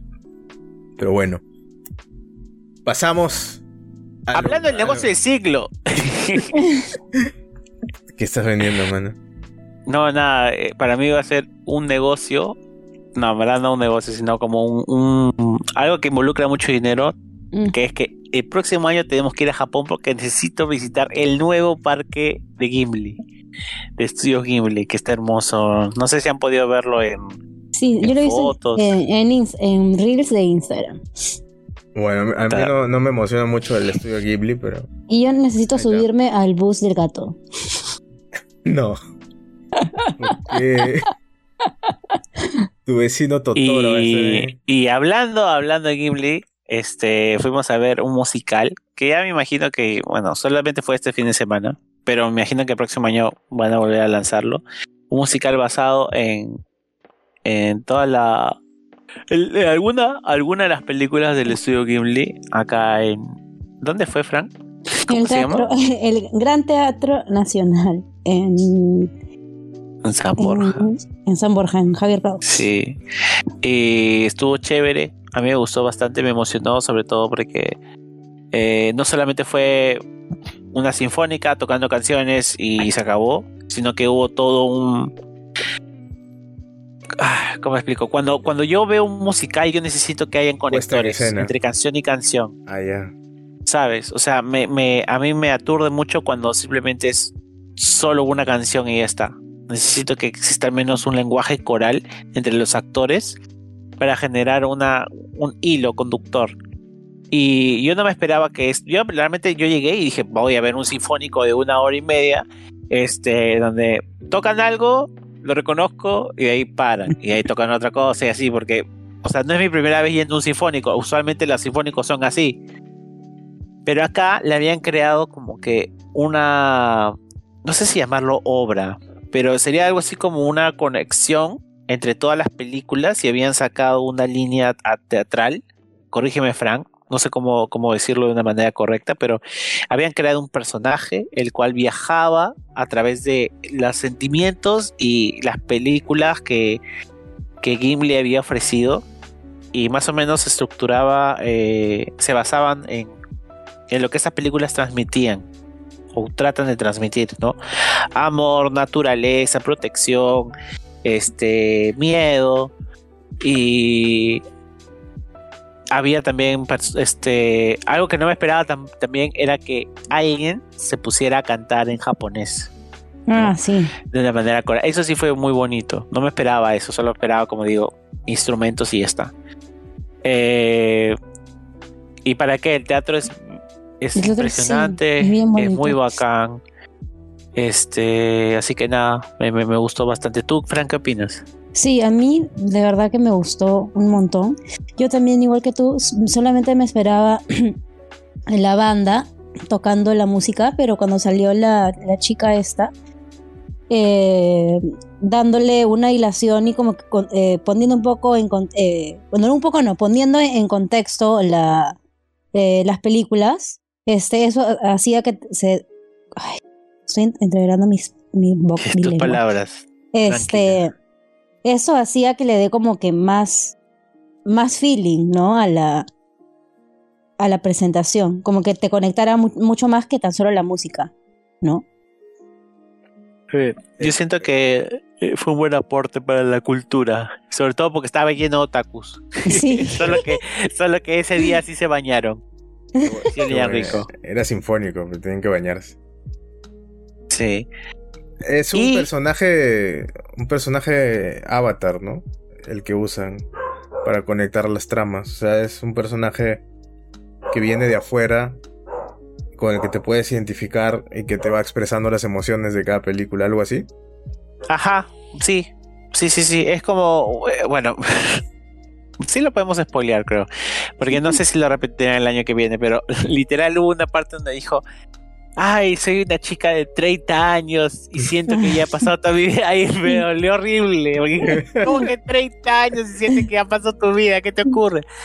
Era una chica que básicamente había perdido la ilusión, perdido la magia, estaba en un periodo de transición, ¿no? De vivir en otro lado, y se encuentra una maleta, y dentro de la maleta está todo el mundo, todo el universo Gimli, entonces ella se sumerge en la maleta y viaja a través de ella, ¿no?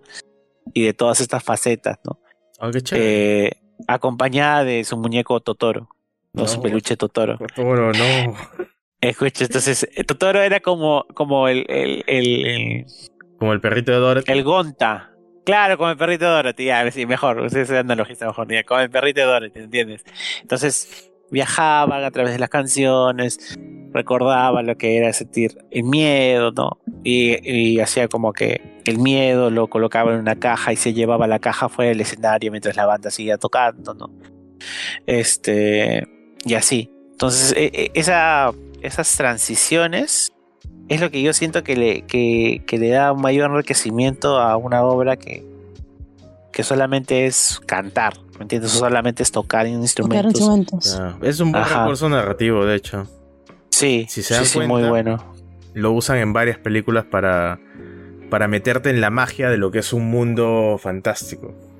Porque, Mm, por ejemplo, Harry Potter. Harry Potter es un personaje que viene de afuera, que no sabe nada de magia, y que un día lo meten y le dicen, eres un mago, Harry. Y empiezas tú a aprender sobre ese mundo junto a Harry Potter. Y esa es la clave de- del por qué funciona tanto esa franquicia, ¿no? Porque te Mm. mete al mundo desde la perspectiva de un outsider como tú y te puedes identificar en el personaje principal en el sentido de que estás experimentando ese mundo por primera vez al igual que él y que, Él, le, claro. y- y que le van a explicar cosas a él a la vez que te las explican a Te ti explican a ti. y, a- y así sucesivamente, ¿no? El Mago de Oz, por ejemplo, también Dorothy, el mismo principio, es una chica que viene de otro mundo y que cae en este mundo fantástico y va aprendiendo sobre este mundo a la vez que el espectador. Y eso es un muy buen recurso literario, entonces si alguna vez quieren escribir una historia sobre un mundo fantástico, Tengan un compinche. Claro. Eh, ¿Y por qué hago mucho hincapié en esta parte de, de- de la transición? Porque hubo otra obra que también fuimos a ver, que mucha gente le tira rosas, ¿ya? A su madre. Que no está mal, El transgresor. pero puede ser mejor. ¿Cuál? El transgresor, digo, vino el transgresor. No, es que, o sea, fácil soy sesgado porque Fran la odia, pero, pero no, no, no, eh, aparte de eso. Este, la obra se llama La Mariscala. He visto que en muchos otros podcasts y en muchos otros otros medios. Pero está la, mal escrito. La, gen- la Mariscala. Es ¿No la es la mariscal. Mariscala?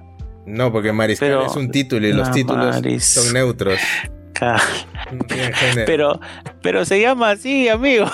¿Yo qué hago con mi vida? Se llama así. Ah, Te juro que se llama, te juro que se llama así, no, es- Ah, no es un error mío. Desde ahí empezamos Pues- mal, entonces. Ah, bueno, es que son, son cositas, pues amigo, tienes que adaptarte a tu época, tienes que adaptarte. no, El que no se adapta, fallece, amigo. Dile a la RAE que se adapte. Cuando la RAE se adapte, yo me adapto. Así simple. Ya, bueno, este, bueno, esta obra, bueno, tiene todo un elenco de más de 15, 20 personas, este, cantando en escena. Eh, la verdad, muy bien, me parece. Eh, está Gonzalo Torres, que no me lo esperaba para nada, y que hace del, del personaje alegrín de la obra, el, el pequeño duendecillo que va andando bailando por ahí, que la verdad es que no tiene ninguna participación con la, conec- con la conectividad de la historia, con, la linealidad de la historia, sino más bien es un recurso como para Aligerar. aligerar, ajá, aligerar, alivianar El este, alivio cómico. Sí, lo, lo denso, sí, es Sí, un sí. alivio cómico. Eh, solo aparece dos veces, si hubiera aparecido una tercera vez ya, la verdad es que por más pleitesía que le rinda a ese señor, porque gracias Pataclón, este, pero si no fuera por eso diría, no, ya están abusando demasiado ya, o sea, pero sí, bueno, muy aparte de que fue el recurso holgorioso de, de ese, de esa ponencia, eh, también actúa Marcelo Rivera, que creo que es el actor más conocido que hay. Que, que él se actúa bien, a él no le tengo nada que reprochar. No, siempre también, también Gisela Ponce, pero estaba enferma. Ah, Gisela Ponce de. León. Hoy, Sí. Gisela. Ponce de, León es mi actriz favorita de teatro. ¡Ah! ¿Qué? ¿En serio? Sí. Porque Fran la odia. No, ¡No! oye, ¿qué te pasa? No la Era odio. ella la que odiabas, Frank. Ah, No, bueno. Ah, Yo no bueno. la odio. Es mentira. No, no, no, Alonso no. está haciendo mentira. No, no, te jodiendo, te jodiendo. Este, ¿de quién hace de Flora Tristán? Me acuerdo, sí, hace de Flora Tristán. Ah, ya, ya estaba diciendo, puta, ¿qué, ¿cómo puede ser posible? Sí, sí, sí. Este, y ya bueno, Marcelo Rivera hace de, de Agustín Gamarra, ¿no? Entonces, más o menos la historia trata de eso, ¿no? De la revolución y. Y bueno, la, la actriz principal es este. ¿Cómo se llama? Frank. A- Alejandra Egoavil. Ya, e- esa Chulz. Entonces, este. Nada, en líneas generales, yo no tengo ningún problema con los actores, es mi opinión, ¿ah? opinólogo, como opinólogo. Ya, Ya. este, porque no, he llevado, no he llevado ciencias del arte, si es que existe ciencias del arte. Entonces, este, pero eh, siento de que a comparación de la otra obra, aquí yo sí tenía que ver a alguien que me hiciera que me hiciera una conducción o que exista una interacción que me permita hacer, que me permita sentir eso y no. Sentí más que era como que un playlist de canciones eh, que encima, o sea, a mí me pareció, pero ahí me confirmaron que sí era, a bursa de ciertos estribillos de canciones conocidas en el Perú, ¿ya? Para crear a partir de estos estribillos otras, otras, eh, otras canciones que más o menos van con la hilación de la historia, ¿no? Pero no, no hay esta conectividad entre una y otra canción. Utilizaban demasiado este recurso de que cantamos algo, apaguen luces, regresamos y volvemos a cantar algo. Apagan luces y volvemos a cantar algo y volvemos a cantar algo. Y es como que y, y utilizaban el recurso de la transición del tiempo colocándome fechas al fondo del, de- del teatro no en una pantalla Y Y era como de que- 1985. bueno. ajá ajá y pasa algo no entonces ya Claro. ocurre ese evento entonces se baja el telón cierran las luces y Ah, pues vuelven a abrir las luces E- Eso despista un montón, ¿no? Para el que está viéndolo. Sí, o sea, a, a mí al menos llegó un punto en el cual ya me saturó y dije, a ver, o sea, esto es musical. Eh, Esto es como ver un top 10 de canciones, ¿me entiendes? Hechas con la temática de la revolución en el Perú. Básicamente fue eso la, la obra. Y, o sea, más allá del, contexto histórico, ¿no? Eh, y la idea de alcanzar un cierto poder, ¿no? Y cómo este poder puede llegar a consumirte. Eh, siento de que no, no, no ha sido bien llevada la historia. Siento que no ha sido bien conducida la producción para poder este, tener un producto que, que pueda trascender de nuestro contexto y irse a otros lados. La gente no la va a entender, sencillamente. Es una obra de Perú creada para Perú y se acabó. Y, y para mí pierde mucha valía por solamente hacer eso. No, Sí, no sé qué opinas yo- tú, Fran. Yo creo que, o sea, yo incluso, ¿tú has visto, ¿tú has visto Hamilton, Alonso? Sí. Ya, hay, hay gente que, que puso, sí, es el Hamilton peruano, bravísimo. Me gusta cómo se se burló, güey. Todo esto, la cagada. Sí, Ya, sí, ya. sí. Sí, este es Hamilton, ya, ya. O sea, mm, o sea, yo, a mí me parece que Hamilton, o sea, es una buena obra, pero no tanto hype como le ha metido a la gente. y Bueno, ya. Ah, cerrando. para quien no sepa, Hamilton es una obra que habla sobre los fundadores de Estados Unidos. De época. Ya, para que nadie se... Sí, sí, para que En, nadie se... en eso se parecen, ¿no? Que es de época. Claro, de la Claro. época, ajá.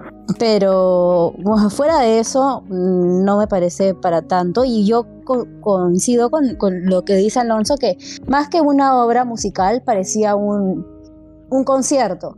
Lo que yo le comenté a Alonso fue que no sentía que, que los que no sé si era una culpa de la dirección o, qué, que no había como transiciones entre los personajes, o sea, no se notaba si estaban molestos o, contentos o, o etcétera, ¿no? O sea, simplemente era como que ahora me toca cantar esa canción, entonces la voy a cantar, pero eso no es culpa de los inter- que interpretan la obra, sino de la manera en que está dirigida la obra. Mm. Es culpa de Isla No sé. Fuerza de León No. por enfermarse. No, pero Oh. escúchame, la, sub- no, la alternante de, de Gisela Ponce León, una capa, ¿para qué? Lo hace mejor que la actriz principal. No, no, no. No, A- a te ver, lo a- juro, huevón. Es que te lo ver, juro, a te lo ver. juro, te lo juro, te lo juro. Pero no Es la has que- visto a ella interpretando el mismo papel. No, no, no. No, no lo he visto. que- Eso es verdad. Eso. Esa es verdad. Esa es verdad. Pero, a ver, o sea, tonos de voz, cómo reconoce su registro, O sea, lo hace hasta muy dónde bien. llega. Eso no te lo quito. Claro. O sea, la otra lo hace bien. Pero habría que ver, otra- habría que ver cómo lo hacen. No sé, no sé. Estoy sesgado yo. Sí, porque también la odias. Porque Fran también la odia. No mentira. No. Este. No, no sé. Siento que es una obra que, que le, le falta ciertos retoques. No, no la veo mala. Este. Pero sí. No, no, no, no me llegó a cuadrar. Eh, hubo una parte. O sea. Eh, es- no estoy spoileando a nadie, esto es historia, busquen, busquen, o sea, No se enoje, Pepe. Ay, no, no sé, es como que Profesor, no se no- enoje, Pepe, profesor. Tranquilo. Busquen, pongan Francisca Subiaga y, y pongan Revolución Peruana. Es como que ya, eso les va a salir, ¿me entienden? O sea, no, no le estoy spoileando nada, pero hasta su muerte, o sea, hasta su, su, su transición es, es trágica, ¿me entienden? No, no, es, no es trágica para nada, perdón. No es- o sea, no, no sentí que me estuviera transmitiendo su sensación de poder, su, su, agonía de ya no ser lo que era, ¿no? La transición de ser una, una chica este, cusqueña, ¿no? A, a, a ser alguien con un cargo, ¿no? No sentí nada, simplemente fue un personaje lineal que estaba enfurecido y que cantaba. Y se acabó. Y yo tengo una pregunta. O sea, teniendo a tantos actores curtidos alrededor, Es que los Por- demás eran. ¿por qué le han No dado el protagónico a esta chica, la actriz? Que, o sea, yo no la conozco. No sé si será conocida en. No, es, es su debut, es su, de- su debut. Oh, ah, es su debut. Bueno, está bien. Encima, Sí, pobrecita, la, la Francisca se murió de tuberculosis encima y nadie, nadie me contó eso. o sea, si no me hubiera enseñado bien historia del Perú, yo no- o sea, no sé, eso me parece más trágico que, que todo lo que ocurrió. O sea, siento que hay muchos, muchos vacíos y que en sí el personaje, no sé, no, no, no lo habrán diseñado bien en la obra. O sea, ten- tengo, tengo muchas, este, muchas dudas. No, no tanto críticas, sino muchas dudas sobre si realmente es una obra y, y que puede trascender. Mm. Porque al final creo que utilizaron demasiados recursos nacionalistas. Por más que Ah. sea una obra basada en el Perú y en, y en la historia del Perú, ¿me entiendes? Considero que usaron demasiados recursos nacionalistas, ¿no? Algunos chistes, algunos comentarios, ¿no? Este, que obviamente sí, pues se basaban en nuestro contexto cultural, ¿no? Entonces quizás para, para hacer que las personas tengan un sesgo y una mayor empatía, abusaron de ello, ¿no? Pero sí, no, no. Al final, si tú pones un musical de esa obra, tú, lo- o sea, tú lo compras en un CD y te lo pones a escuchar en tu, en tu cuarto, exactamente lo mismo. Solamente que no vas a ver a la gente moverse y cosas así, pero no te perdés nada tampoco. Es básicamente lo mismo. Ponerte un, un long play y escuchar ahí la obra. Y se acabó. 15 canciones y no más. Así que sí, para mí, no la vean. o véanla con otro elenco. Véanla con Ah, otro su elenco. madre, qué duro. O con Sí. otro director y guionista, mejor, ¿no? Eh, Modifiquen el guion. Modifiquen el guion. Sí, Y sí, modifiquen el guion. se viene la, la nueva la nueva startup de Alonso. Las audio No. Los audio No, no, no, musicales. no, no. ¿Los qué? No, no, Los no, no. audio Los musicales. audio musicales. Ah. Así como los audiolibros, audio musicales. Para la gente que no tiene O- tiempo para ver musicales. Podría ser a Sí. la hueva. Tendría que buscar primero. Si alguien ya más lo hizo. En fin, ya está acá la parte enorme porque nos pasamos demasiado. Nos hemos pasado enormes. Muy normales estamos ahora, creo. Sí, O sea, madre. En fin, este, ya saben dónde seguirnos, nuestras redes sociales, tanto en Instagram como en Facebook, estamos como 2A Gaming, 2 con número, A con letra, obviamente. Y, y nada, agradecemos a todas estas personas que nos han podido escribir a lo largo de estas semanas. O sea, uno, creo. Y a todas las personas que nos han podido seguir. O sea, dos. a todos ellos, muchas gracias. Y nada, ¿algo más que acotar? De la parte Eh, normie. Eh, no, no, nada más, nada más. Eh, ¿qué- qué iba- algo iba a decir, pero ya se me olvidó. Si se me olvidó, no debe ser importante. Así que, Ya. Sí, sigamos. Así que ya. Parte gamer ahora. La gente que se queda así. La gente que vale. A ver, antes de pasar a lo que jugamos esta semana, quiero responder a una pregunta que Ah, nos- que nos ha mandado un seguidor.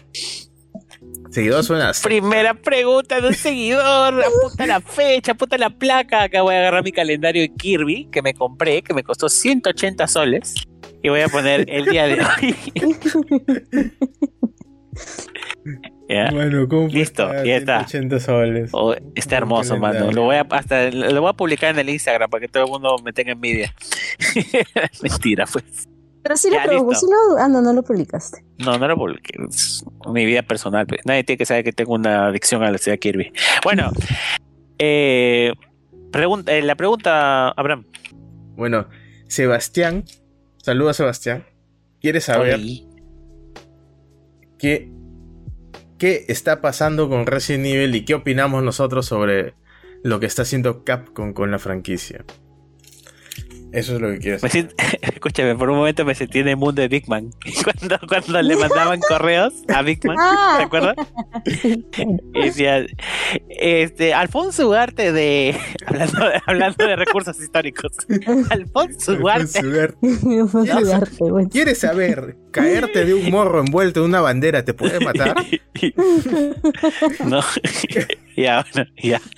¿Qué está pasando con la franquicia de Resident Evil? ¿Y qué opinamos sobre la dirección que está tomando Capcom con, esto, con estos juegos? Eso es lo que quieres saber. Ya, yo, yo soy policía bueno, Abraham, tú eres policía malo.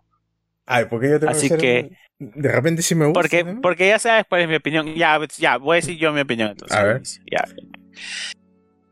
Para mí Capcom con Resident Evil empezó de una manera en la cual eh, obviamente estaban aprovechando el boom en ese entonces de lo que era los zombies. se, tiene que, entender eso. O sea, en ese entonces había otras, otras, otras, este, otras compañías que también hacían una, una temática similar. Solo que Resident se impuso ante esta con respecto a las otras. Pero luego la transición en ese momento fue a que los gamers tenían que tener una mayor interacción más salvaje, con mayor empleo de armas. Y se empezó a dejar un poco de lado lo que era el survival. En ese contexto social, estamos hablando, perdón, en ese contexto histórico, ¿sí? Por ende, la mecánica no le quedó otra que continuar con esa mecánica porque estaban propensos a poder perder ese público. ¿ya? Si no había una adaptación. Y todos sabemos que si tú sigues haciendo lo mismo una y otra vez, excepto si eres ACDC, pero si sigues haciendo lo mismo una y otra vez, este, es muy probablemente que la gente se aburra y te deje. O No. Maná, Maná también.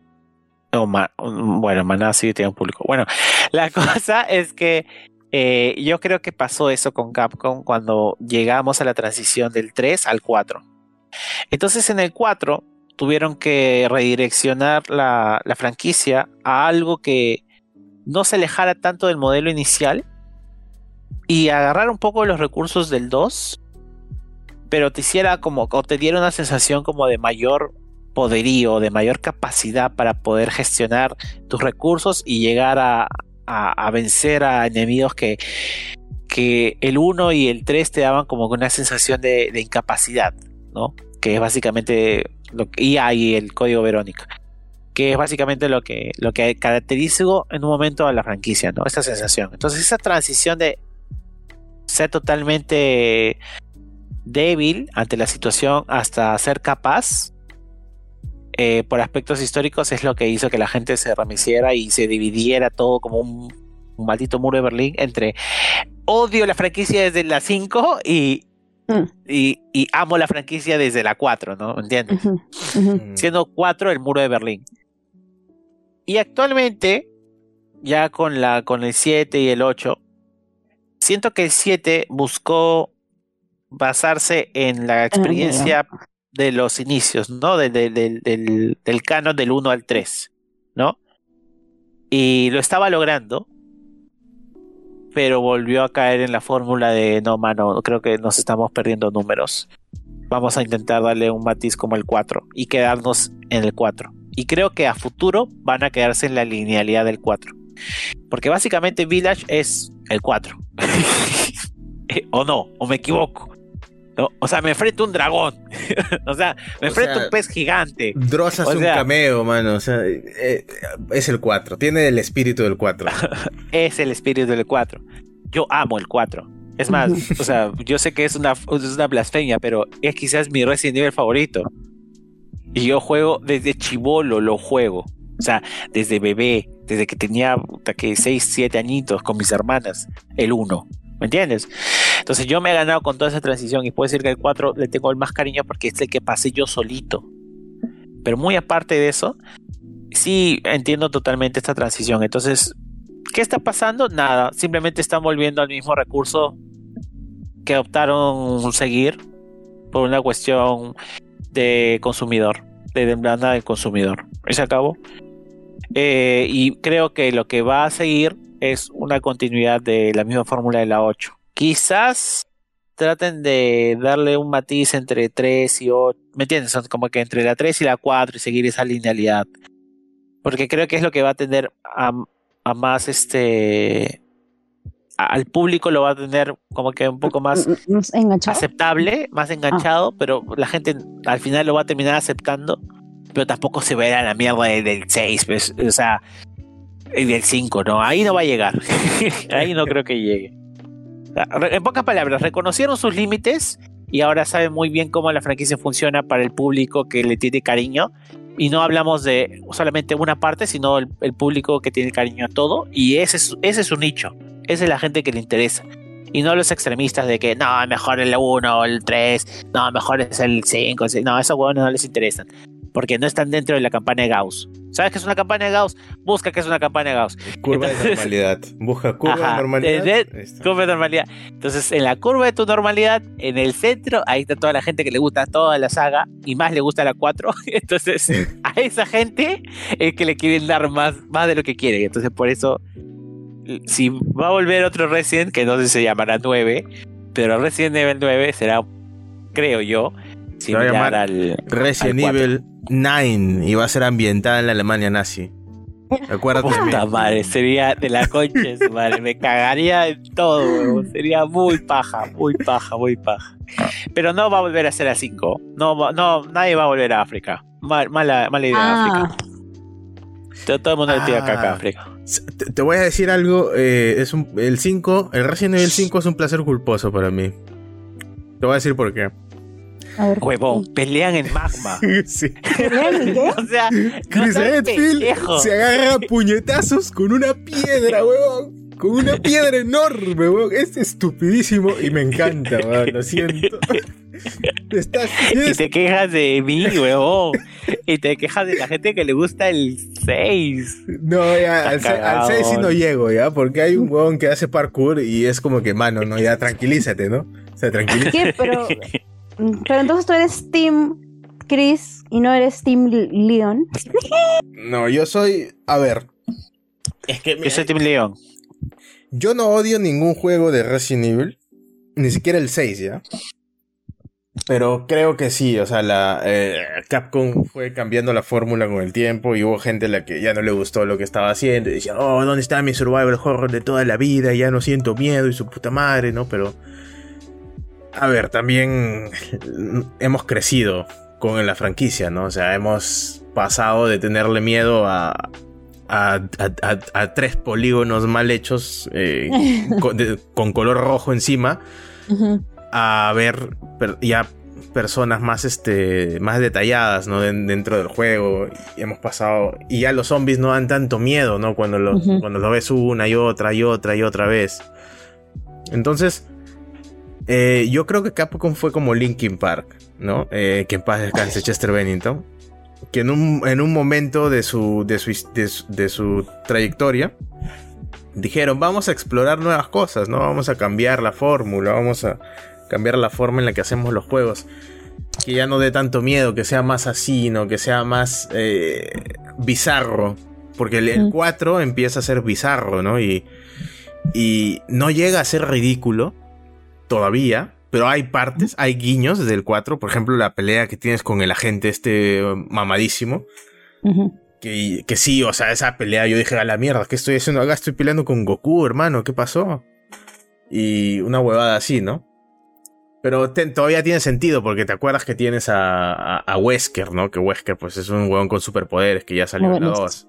Entonces todavía tiene coherencia. Pero ya en la 5, cuando tienes a... Cuando tienes a Wesker que le pone el cristal a, la flaca Jill Valentine para controlarla mentalmente y todos se mueven como Flash y tú eres Chris Redfield tienes y tienes que vencer a estos monstruos con el poder de los esteroides y nada más y terminas dándole puñetazos a una piedra hasta romperla y es como que ahí ya te, ya, te fuiste a la estratosfera del, con, lo, con lo bizarro. Ya es tan bizarro que se volvió ridículo, hermano. O sea, ajusta un poco. Ajusta un poco. Y bueno, el 6 es un, es un juego de acción. Acción pura. Eh, a lo que iba es que, claro, ha ido cambiando la forma y pues en algún punto ha perdido gente de antaño que le gustaba, por ejemplo, con Linkin Park, que le gustaba la, época del meteor, la época del new metal, ¿no? Donde Chester salía gritando, ¿no? Eh, Masky, huevadas, ¿no? El concierto de Texas de Linkin Park, el mejor concierto de toda su carrera. Eh, esa época, y luego viene la época, pues, este, de hago canciones para Transformers, ¿no? Eh, que es completamente distinto, ¿no? De pronto ya se vuelve más electrónico, ¿no? De pronto se vuelve más suave, de pronto Chester ya no está tan enojado con la vida y ya no grita tanto, ¿no? Yo, no sé dónde vino esa analogía de par de gratis, pero, pero, o sea, ya, que Pero acuérdate que estás hablando de Resident Evil. Exacto, pero sí entiende, o sea, eso le ha pasado a, Resident Evil, a Capcom. Capcom es Linkin Park, Resident Evil sería eh, los discos que ha ido sacando a lo largo de la historia, ¿no? Entonces tiene su época más más dark, más edgy. Y luego tiene su época más que apela al público más general, ¿no? ah, ¿te gusta la acción? ¿Te gustan los disparos? Toma, papito, cómprame juegos. y ahora con el 7 intentaron, claro, rediseñar la fórmula, se volvió primera persona y todo chévere. Eh, claro, bebió bastante de amnesia y de, los, de las nuevas tendencias de juegos de, terror de la época.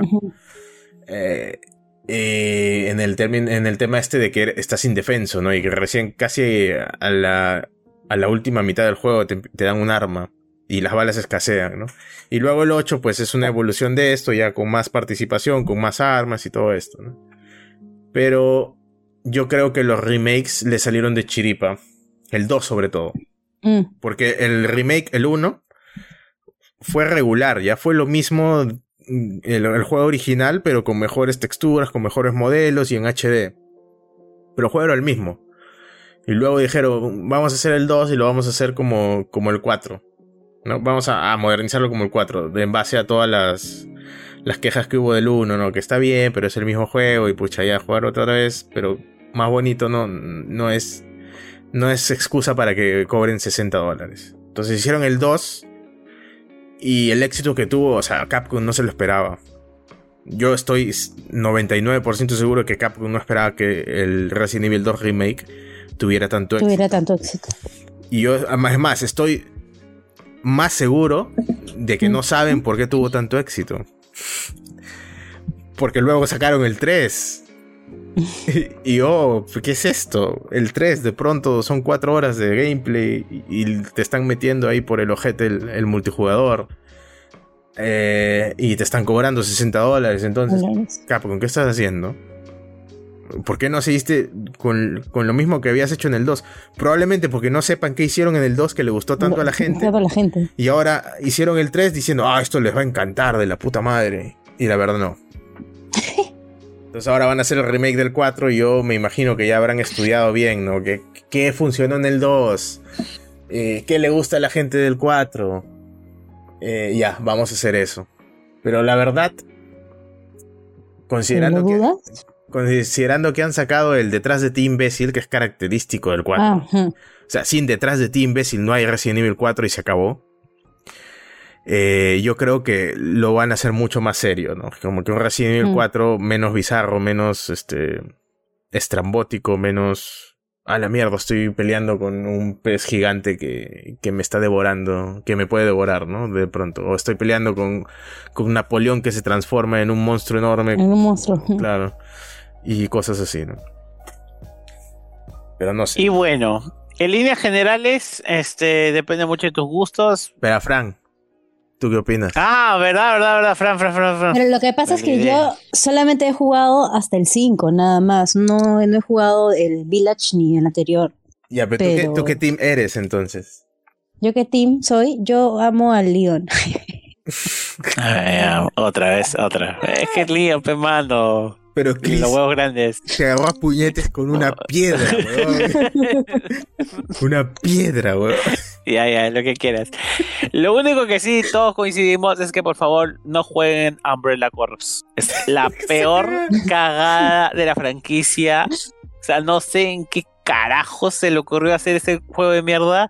Pudo haber sido algo muy chévere y terminó siendo puta, no, cualquier cosa, cualquier cosa. No, no jueguen, no juegues nunca, toques el Umbrella Corps de corazón. Sí.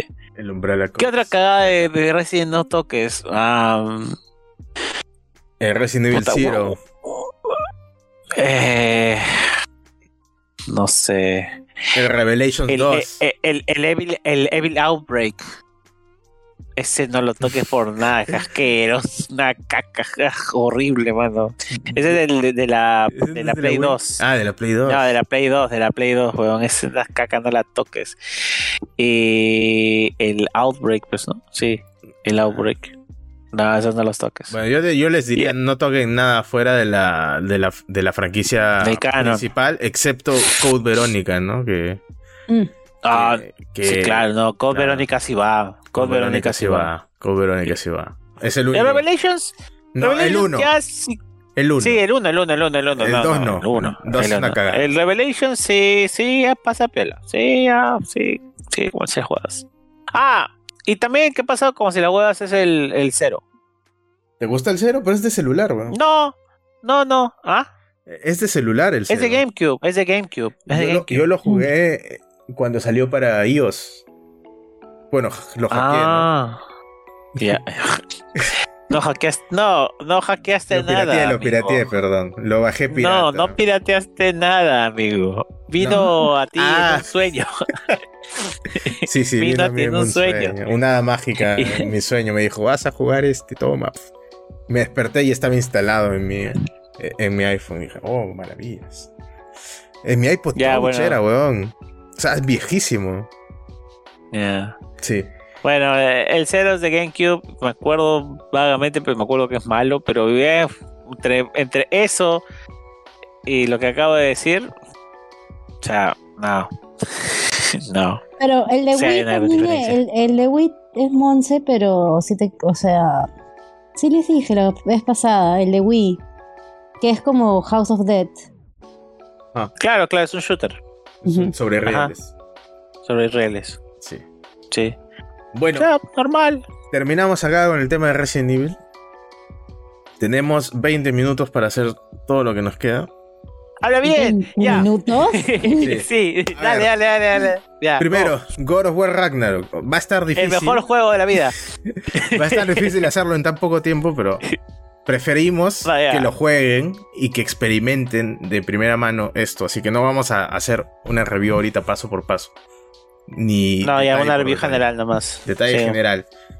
Ah, personalmente, yo que lo he jugado, que me ha tocado a mí la tarea de, de hacerle la reseña, te voy a decir lo bueno, ¿ya? Personajes muy, muy bien escritos, ¿ya? Eh, emociones reales. O sea, te hace sentir cosas. Es un juego que te hace sentir cosas. Y eso para mí ya es un win, de todas formas. Eh, Eso quiere Yo quise llorar tres veces. Yo quise llorar tres veces. En serio, yo Eh. quise llorar tres veces. Mano, yo lloré no cuatro fue- veces, weón. Porque yo, yo estaba Sí. solo, pues acá, nadie me veía y dije, puta la mierda, weón, voy a llorar. O sea, yo, yo soy José. Soy José, pues huevón. Así, eso hice, weón. Sin darme cuenta, fue muy thriller. Sí. Ya, continúa. Entonces, personajes muy bien escritos, tridimensionales, se sienten reales, cambian, crecen, se equivocan, la cagan, se piden disculpas.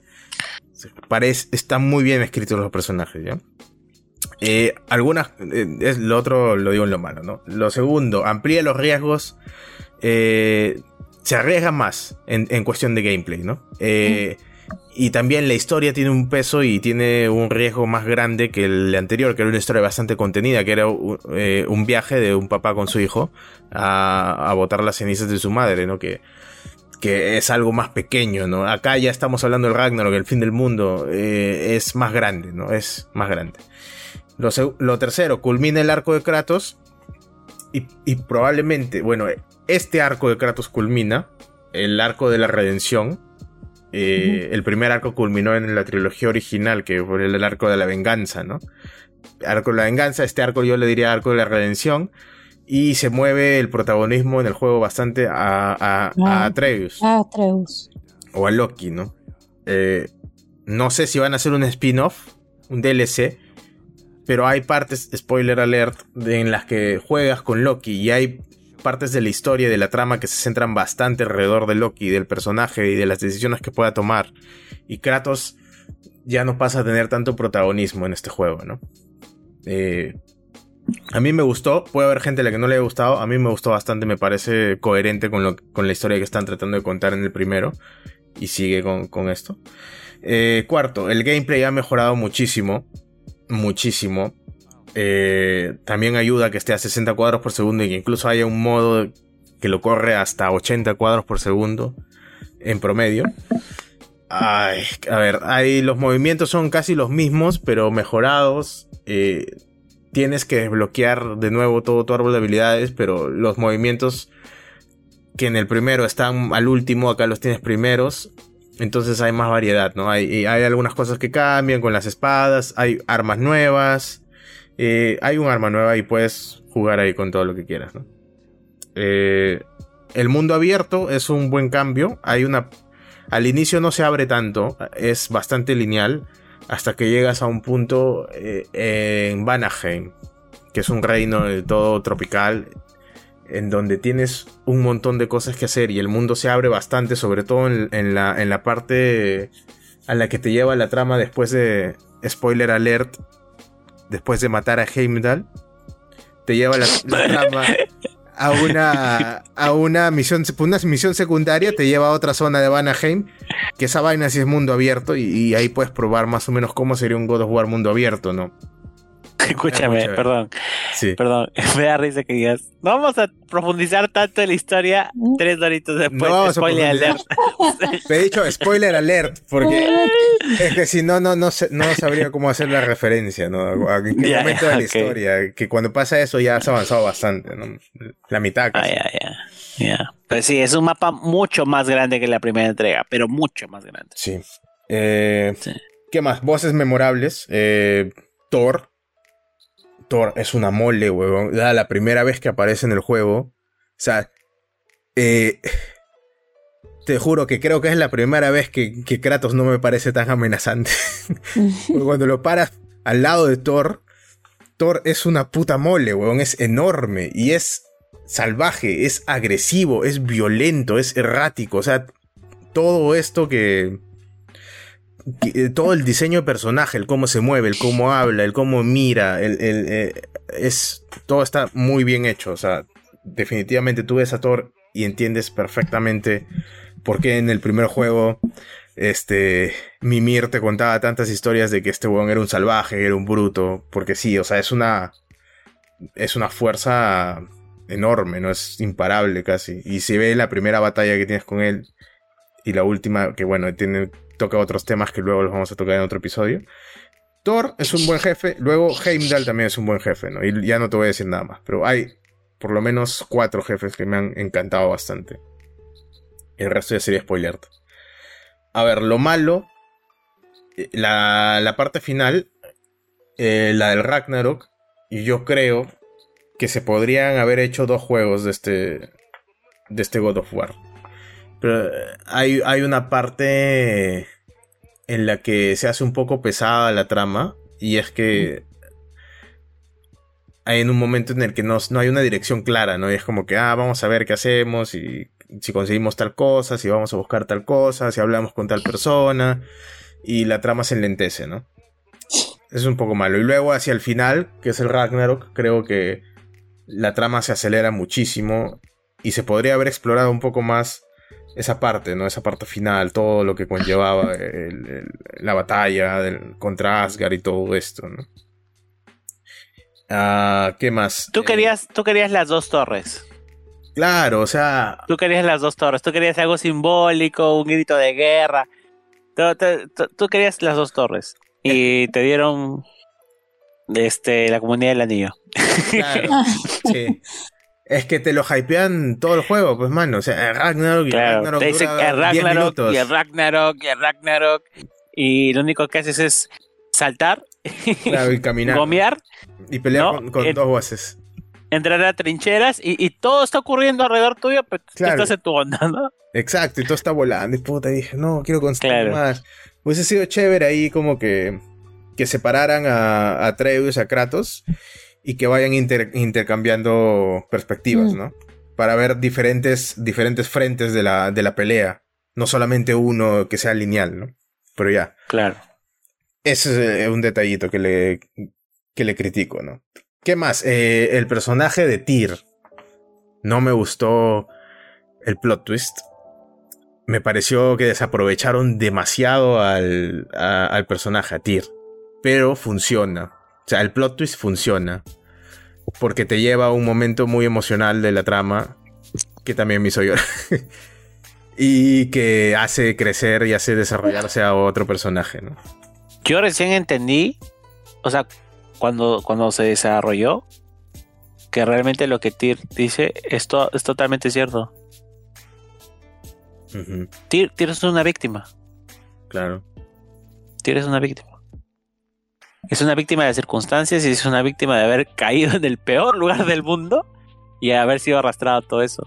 El que más pierde es Tyr. Spoiler alert. Y ya, bueno, continúa. Bueno. Eh, y al final. eh, Nada más. Eh, porque la última cosa más. mala es un spoiler muy grandísimo y acá no se lo- ac- acá, Ah, no, ya. acá no hacemos eso. En Oye, resumen, pero ya pasó, ya pasó cuatro semanas, creo, ¿no? no, han pasado dos. De su salida. Sí. Ah, mira. Ya, bueno. Todavía no termina noviembre. ¿no? Ay, perdón, perdón, perdón. Y sí. A- aparte se filtró, pero no quiero cagarla y no tenemos tiempo. Y, y las, las emociones y los temas que toca en la trama ya lo vamos a hablar luego. Con- después de la review de Pokémon de, de, De Frank. que va a ser Y bueno, eso es todo. Ahora, juego del año. ya, pero ¿Sí o no? sí. A ver, considera que está junto a, a Plague Tale Requiem, que no va a ganar juego del año, ya te lo digo. No va a ganar. Que está junto a Horizon Forbidden West, que no va a ganar juego del año también. que está junto a Stray, que no se No. merece juego del No, año, no, que no se merece. No, no, hay que ser sinceros. pero que todo, podría pero no. ganarlo porque la gente está votando. Ah, Puta, pero es que el simbolismo no es lo es que son di- simbolismos distintos. Uno es un futuro un futuro distópico, negativo, pero esperanzador. Y acá es historia cruda y dura sobre la vida, sobre la traición, sobre sobre cómo tus decisiones pueden a perjudicar al resto y cómo tu ser obstinado muchas veces no, no es el mejor camino y puedes perder muchas cosas. O sea, es un culo de cosas, weón, es un culo de sentimientos. Puedes analizar este juego fácil, puedes analizarlo como una tesis, sin Claro. huevadas, o al menos como El una War. monografía. El God of War, sí. Sí, sí, sí. Sí. O sea, hay un montón de cosas que analizar. Yo, yo siento que hay un montón, como bien dices, o sea, hay, hay una gran producción, hay, hay un, un- una gran línea narrativa y los personajes todos, todos tienen un mundo interno que, que cuando haces las secundarias llegas a entender. Sí. Entonces, sí, muy bacán. Muy buena Ya, secundaria. y que, y, y- y- huevón. Eso es lo que, eso es lo que son secundarias. El resto son Sí. pichuladas. Sí, Tu. Cyberpunk se va a la mierda, huevón. Ay, Literal. Pero es verdad, pues, huevón.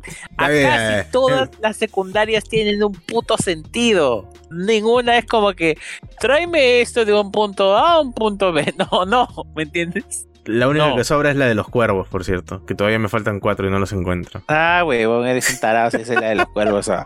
Eres un recontra tarado si quieres platinarla de ese. Pero que de repente hay un jefe final al final, pues, porque me están hypeando Puta. con eso. No sé. Ya. Bueno, focus.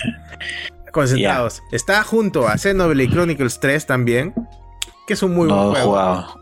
No lo he jugado. Eh, por lo que he leído, es un muy buen juego y es, está potente. Y, pero no creo que gane, porque es de Nintendo y solamente ha salido en la Switch. Mm. Y está contra Elden Ring. Ahora, God of War, Elden Ring, ahí está difícil, weón. O sea, ahí está difícil. O sea, yo que he jugado los dos te digo que Elden Ring es un muy buen juego. Es un juego excelente. O sea, Elden Ring te hace sentir emociones y te lleva a un viaje también en un mundo. eh, Y es una experiencia distinta a la que te ofrece God of War. Pero a nivel de sensaciones, a nivel de gameplay, yo creo que están ahí, ¿ah? Lo único por lo que podría ganar God of War, separando esto del gameplay que es un videojuego, es por narrativa. Que Elden Ring, la narrativa es muy obscura, es muy este.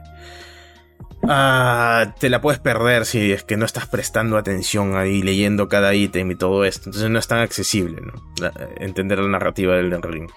Pero cuando la entiendes es de la puta madre. Puede ganar por narrativa. eh, puede ganar por. Pero ya es cuestión de gustos lo de narrativa. Puede ganar God of War también por eh, el campo técnico, ¿no? Porque cuando estamos hablando de juego del año, no estamos hablando solamente, ah, mira que este juego tiene mejor historia, por eso va a ganar juego del año. No, estamos hablando de un juego que concentre narrativa, que concentre gráficos, que concentre jugabilidad, que concentre música, que concentre interpretación de los personajes, ¿no? que concentre todo esto. Entonces, hablando desde ese, desde ese punto de vista, God of War Ragnarok sí es un juego mucho más pulido en el sentido holístico. Ahora sí estamos usando bien la palabra. En el sentido holístico de lo que debería ser un, el mejor videojuego de este año. ¿no? En cambio, Elden Ring tiene problemas. eh, tiene algunos bugs eh, bien, bien jodidos. God of War yo no he visto un solo bug cuando lo he jugado. Eh, ¿A- ¿Atreus no se desapareció de la nada? no, no, no, no.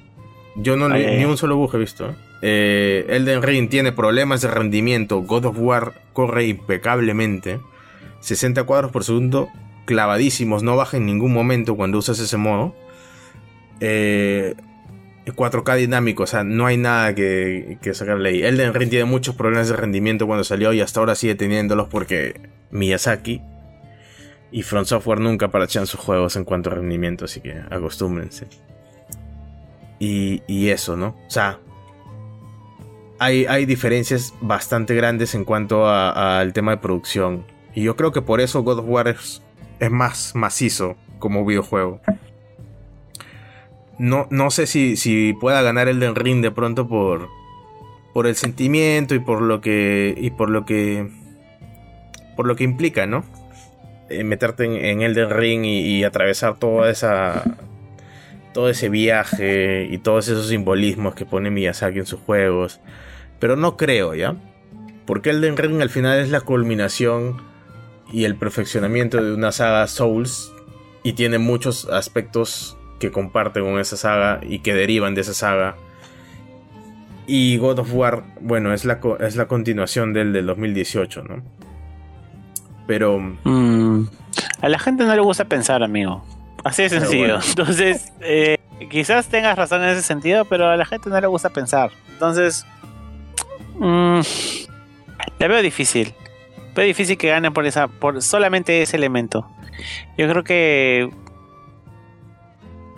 lo que sí te voy a decir Ragnarok, es- Ragnarok la va a hacer que la, gente realmente sienta sentimientos que no son difíciles de transmitir y con eso va a ganar simplemente por una mayor una narrativa más simple está y bueno pues Claro. porque es parte de un legado pues sí Dark Souls y todo lo que quieras sí pero son creo que son mucho más pequeños. Me da esa impresión. Puedo equivocarme pero me da esa impresión a comparación de lo de lo del Ragnarok no lo de God of War.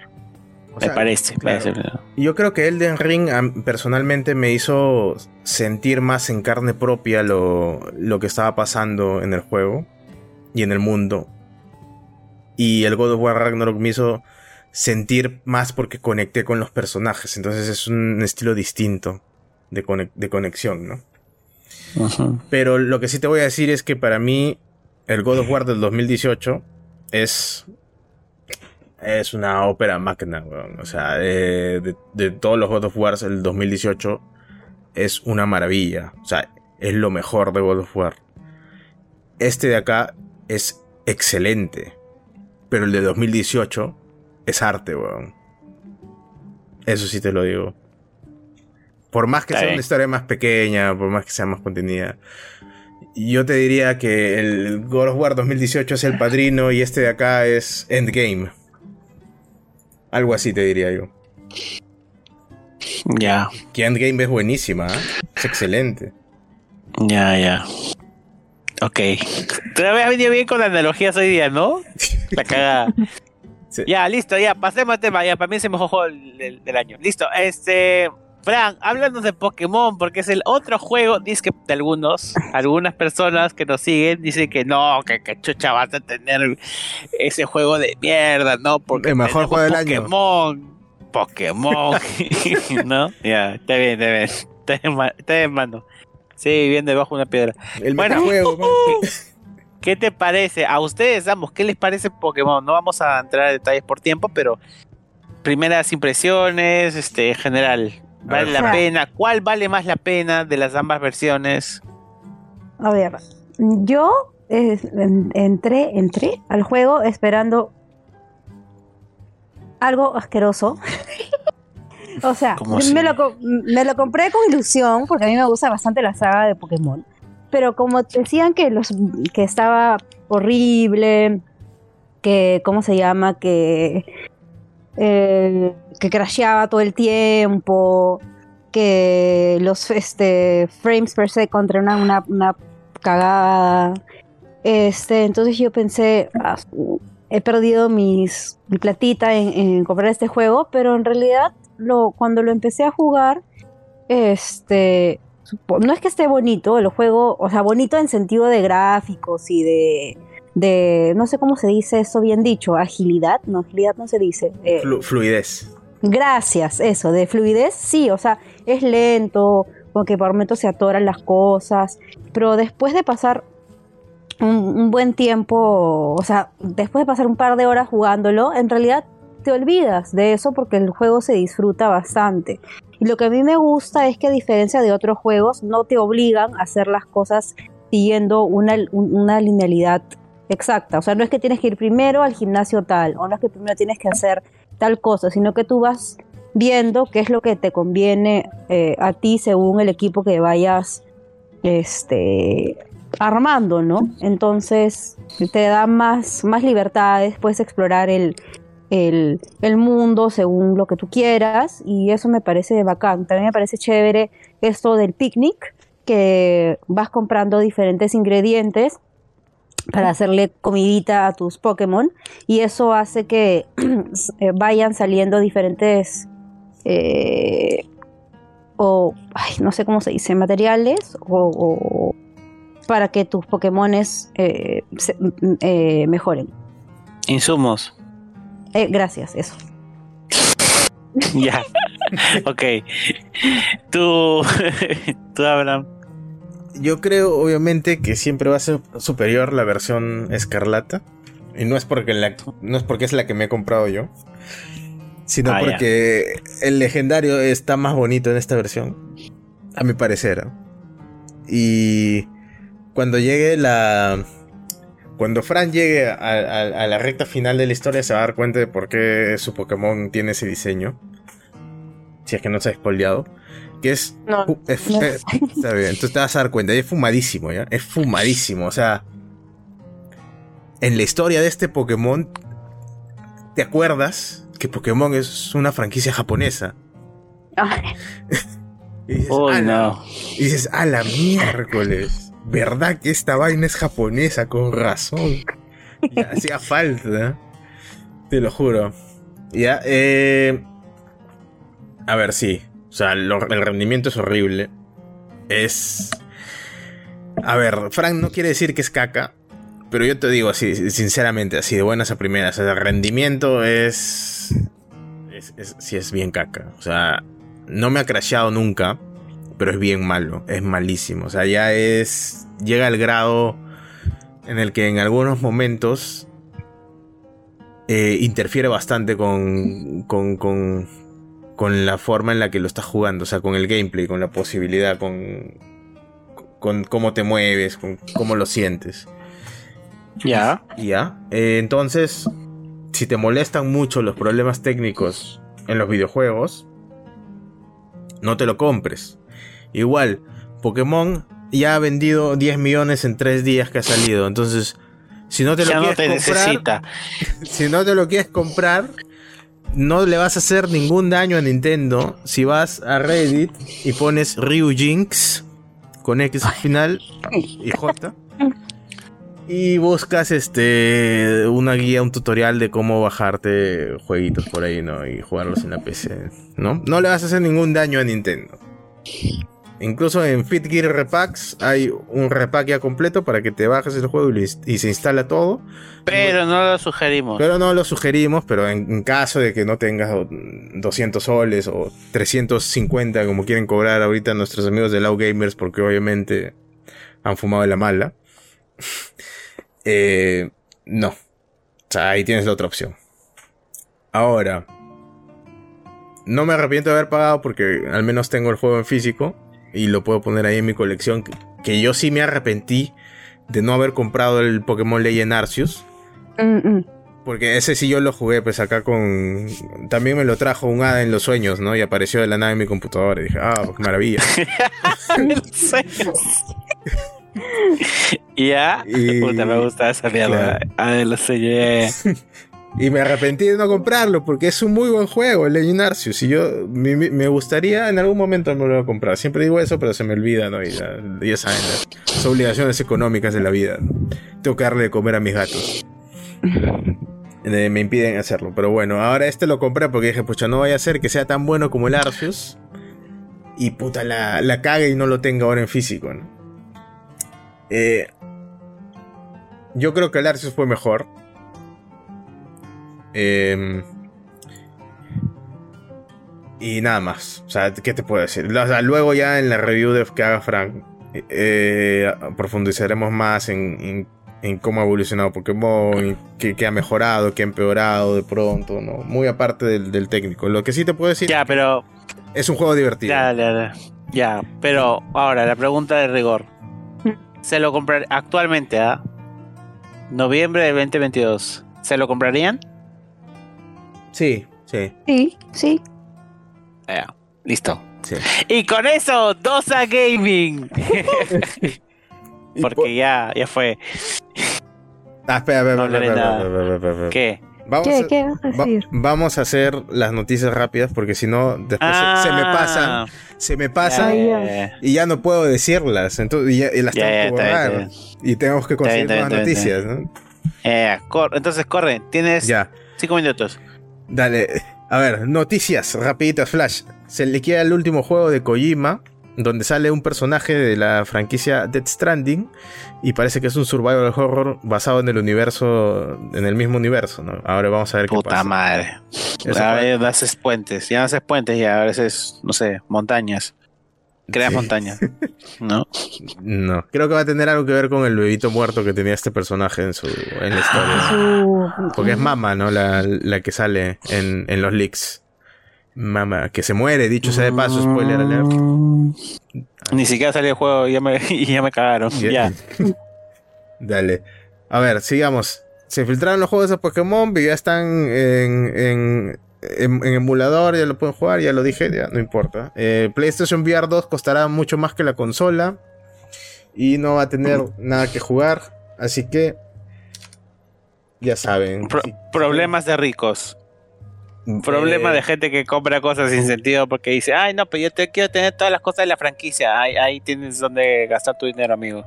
Exacto, ya saben, va a costar 600 euros en Europa. la Y- miércoles. exacto, y la consola cuesta 550, entonces... sí, sí, sí, sí. Ya. ¿no? A- Son Acaba, acaba a costar cuánto? 4.000 soles probablemente, 4.500. Así que vayan ajustando si quieren comprar una esas. ¿Quién será gracioso que lo compre pensando que va a ganar algo de dinero con eso? Pero bueno. Bueno, Saludos, Phantom. saludos, saludos, Phantom. Y bueno, Pokémon, éxito mundial a pesar de los problemas gráficos. 10 millones de copias vendidos en 3 días. Eh, ¿Hay representación LGTB en Pokémon? ¿Tú qué piensas, Frank? ¿Qué? ¿Por el patito salsero? Uno, es por el patito salsero. Dos, porque el personaje. Hay, un- hay varios personajes que no te dicen si son hombres y mujeres. Y que a Ah. veces parecen que son mujeres y a veces parece que son hombres. O sea, no son, son no binarios. Depende, ¿te, te atraen? Porque si es así no hay ningún problema. El Ah, problema no. no. es el personaje, el problema eres tú. No, o sea, así pero. definiría yo. O sea, O sea, general, si alguien me viene a preguntar eso, yo diría eso. Mm, pero ¿te gusta o no te gusta?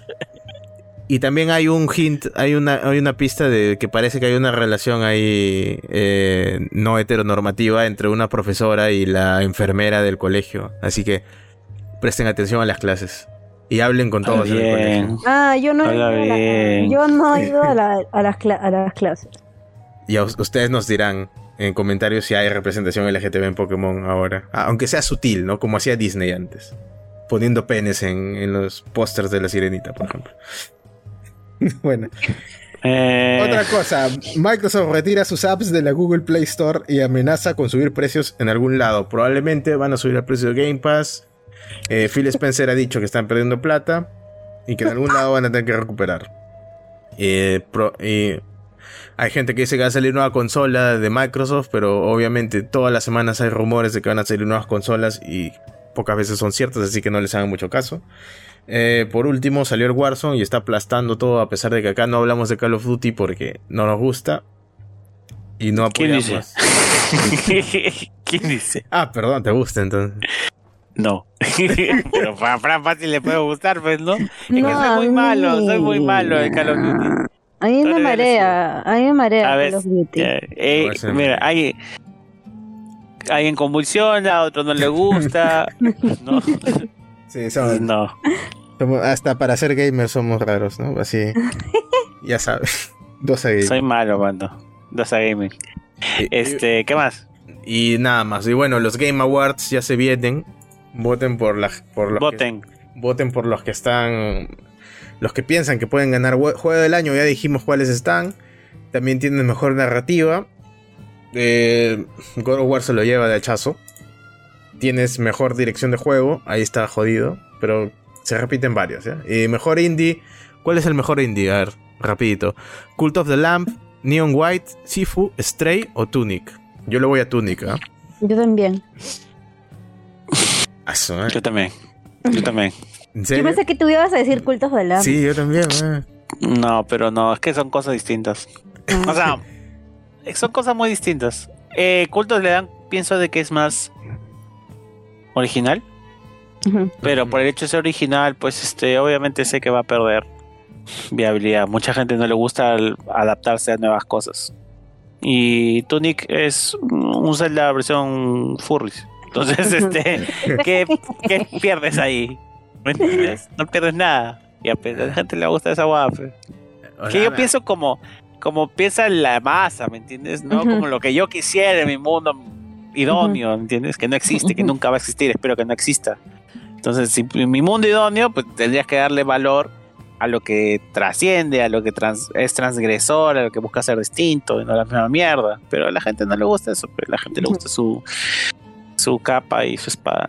Entonces, todo bien, Mano, todo bien por ahí. mano, ¿qué te pasa? Tú di que es un No, juegazo. Ya, no, no, yo he dicho que no, yo he dicho que no, pero si comparamos un juego donde puedes sumergirte, este, hacer crecer, a mí, a mí me gusta social, mucho es hacer más crecer. social. Es, exacto, es más social, exacto. Yo me quitas la palabra, es más. pues, pues, está bien, pues, man. Pero yo, yo bien. estoy seguro que va a ganar Cult of the Lamb, ¿eh? Yo estoy casi seguro que va a ganar Cult of the Lamb. ¿Sí? Eh, sí. sí. yo también. Siento que la gente la, la- pero, eh, pero tengo que decir, o sea, es distinto. Es distinto. Y por eso es que no le, no le doy pleitesía en ese sentido. O sea, Mm. Yo siento que al final la gente va a optar más por lo más de lo mismo a que por algo distinto. Pero puedo equivocarme, no sé. Sí, bueno, vamos a ver al final, ¿no? Porque el, el- el Doritos dice que, que mete plata ahí para que gane su juego favorito. Doritos siendo Jeff Keighley, ¿no? El, el que auspicia, patrocina y presenta los Game Awards, porque obviamente eh, Ego no tiene para nada este men. No. Bueno, con eso terminamos. Ahora sí, Dosa Gaming, este programa llegó a ustedes patrocinado por nuestros huevos. Gracias. y ovario. Y ovario. Y ovarios, ovario. porque tiene dos, no solo uno. Eh, no le hemos hecho una ecografía, no sabemos. Ah, ya. Perfecto. Gracias por llegar hasta acá y con nosotros será hasta otro día, oportunidad, fecha, si es que Ala quiere. Ala, ¿no? Sí. Sí. Adiós, nos vemos. Chau. Chao.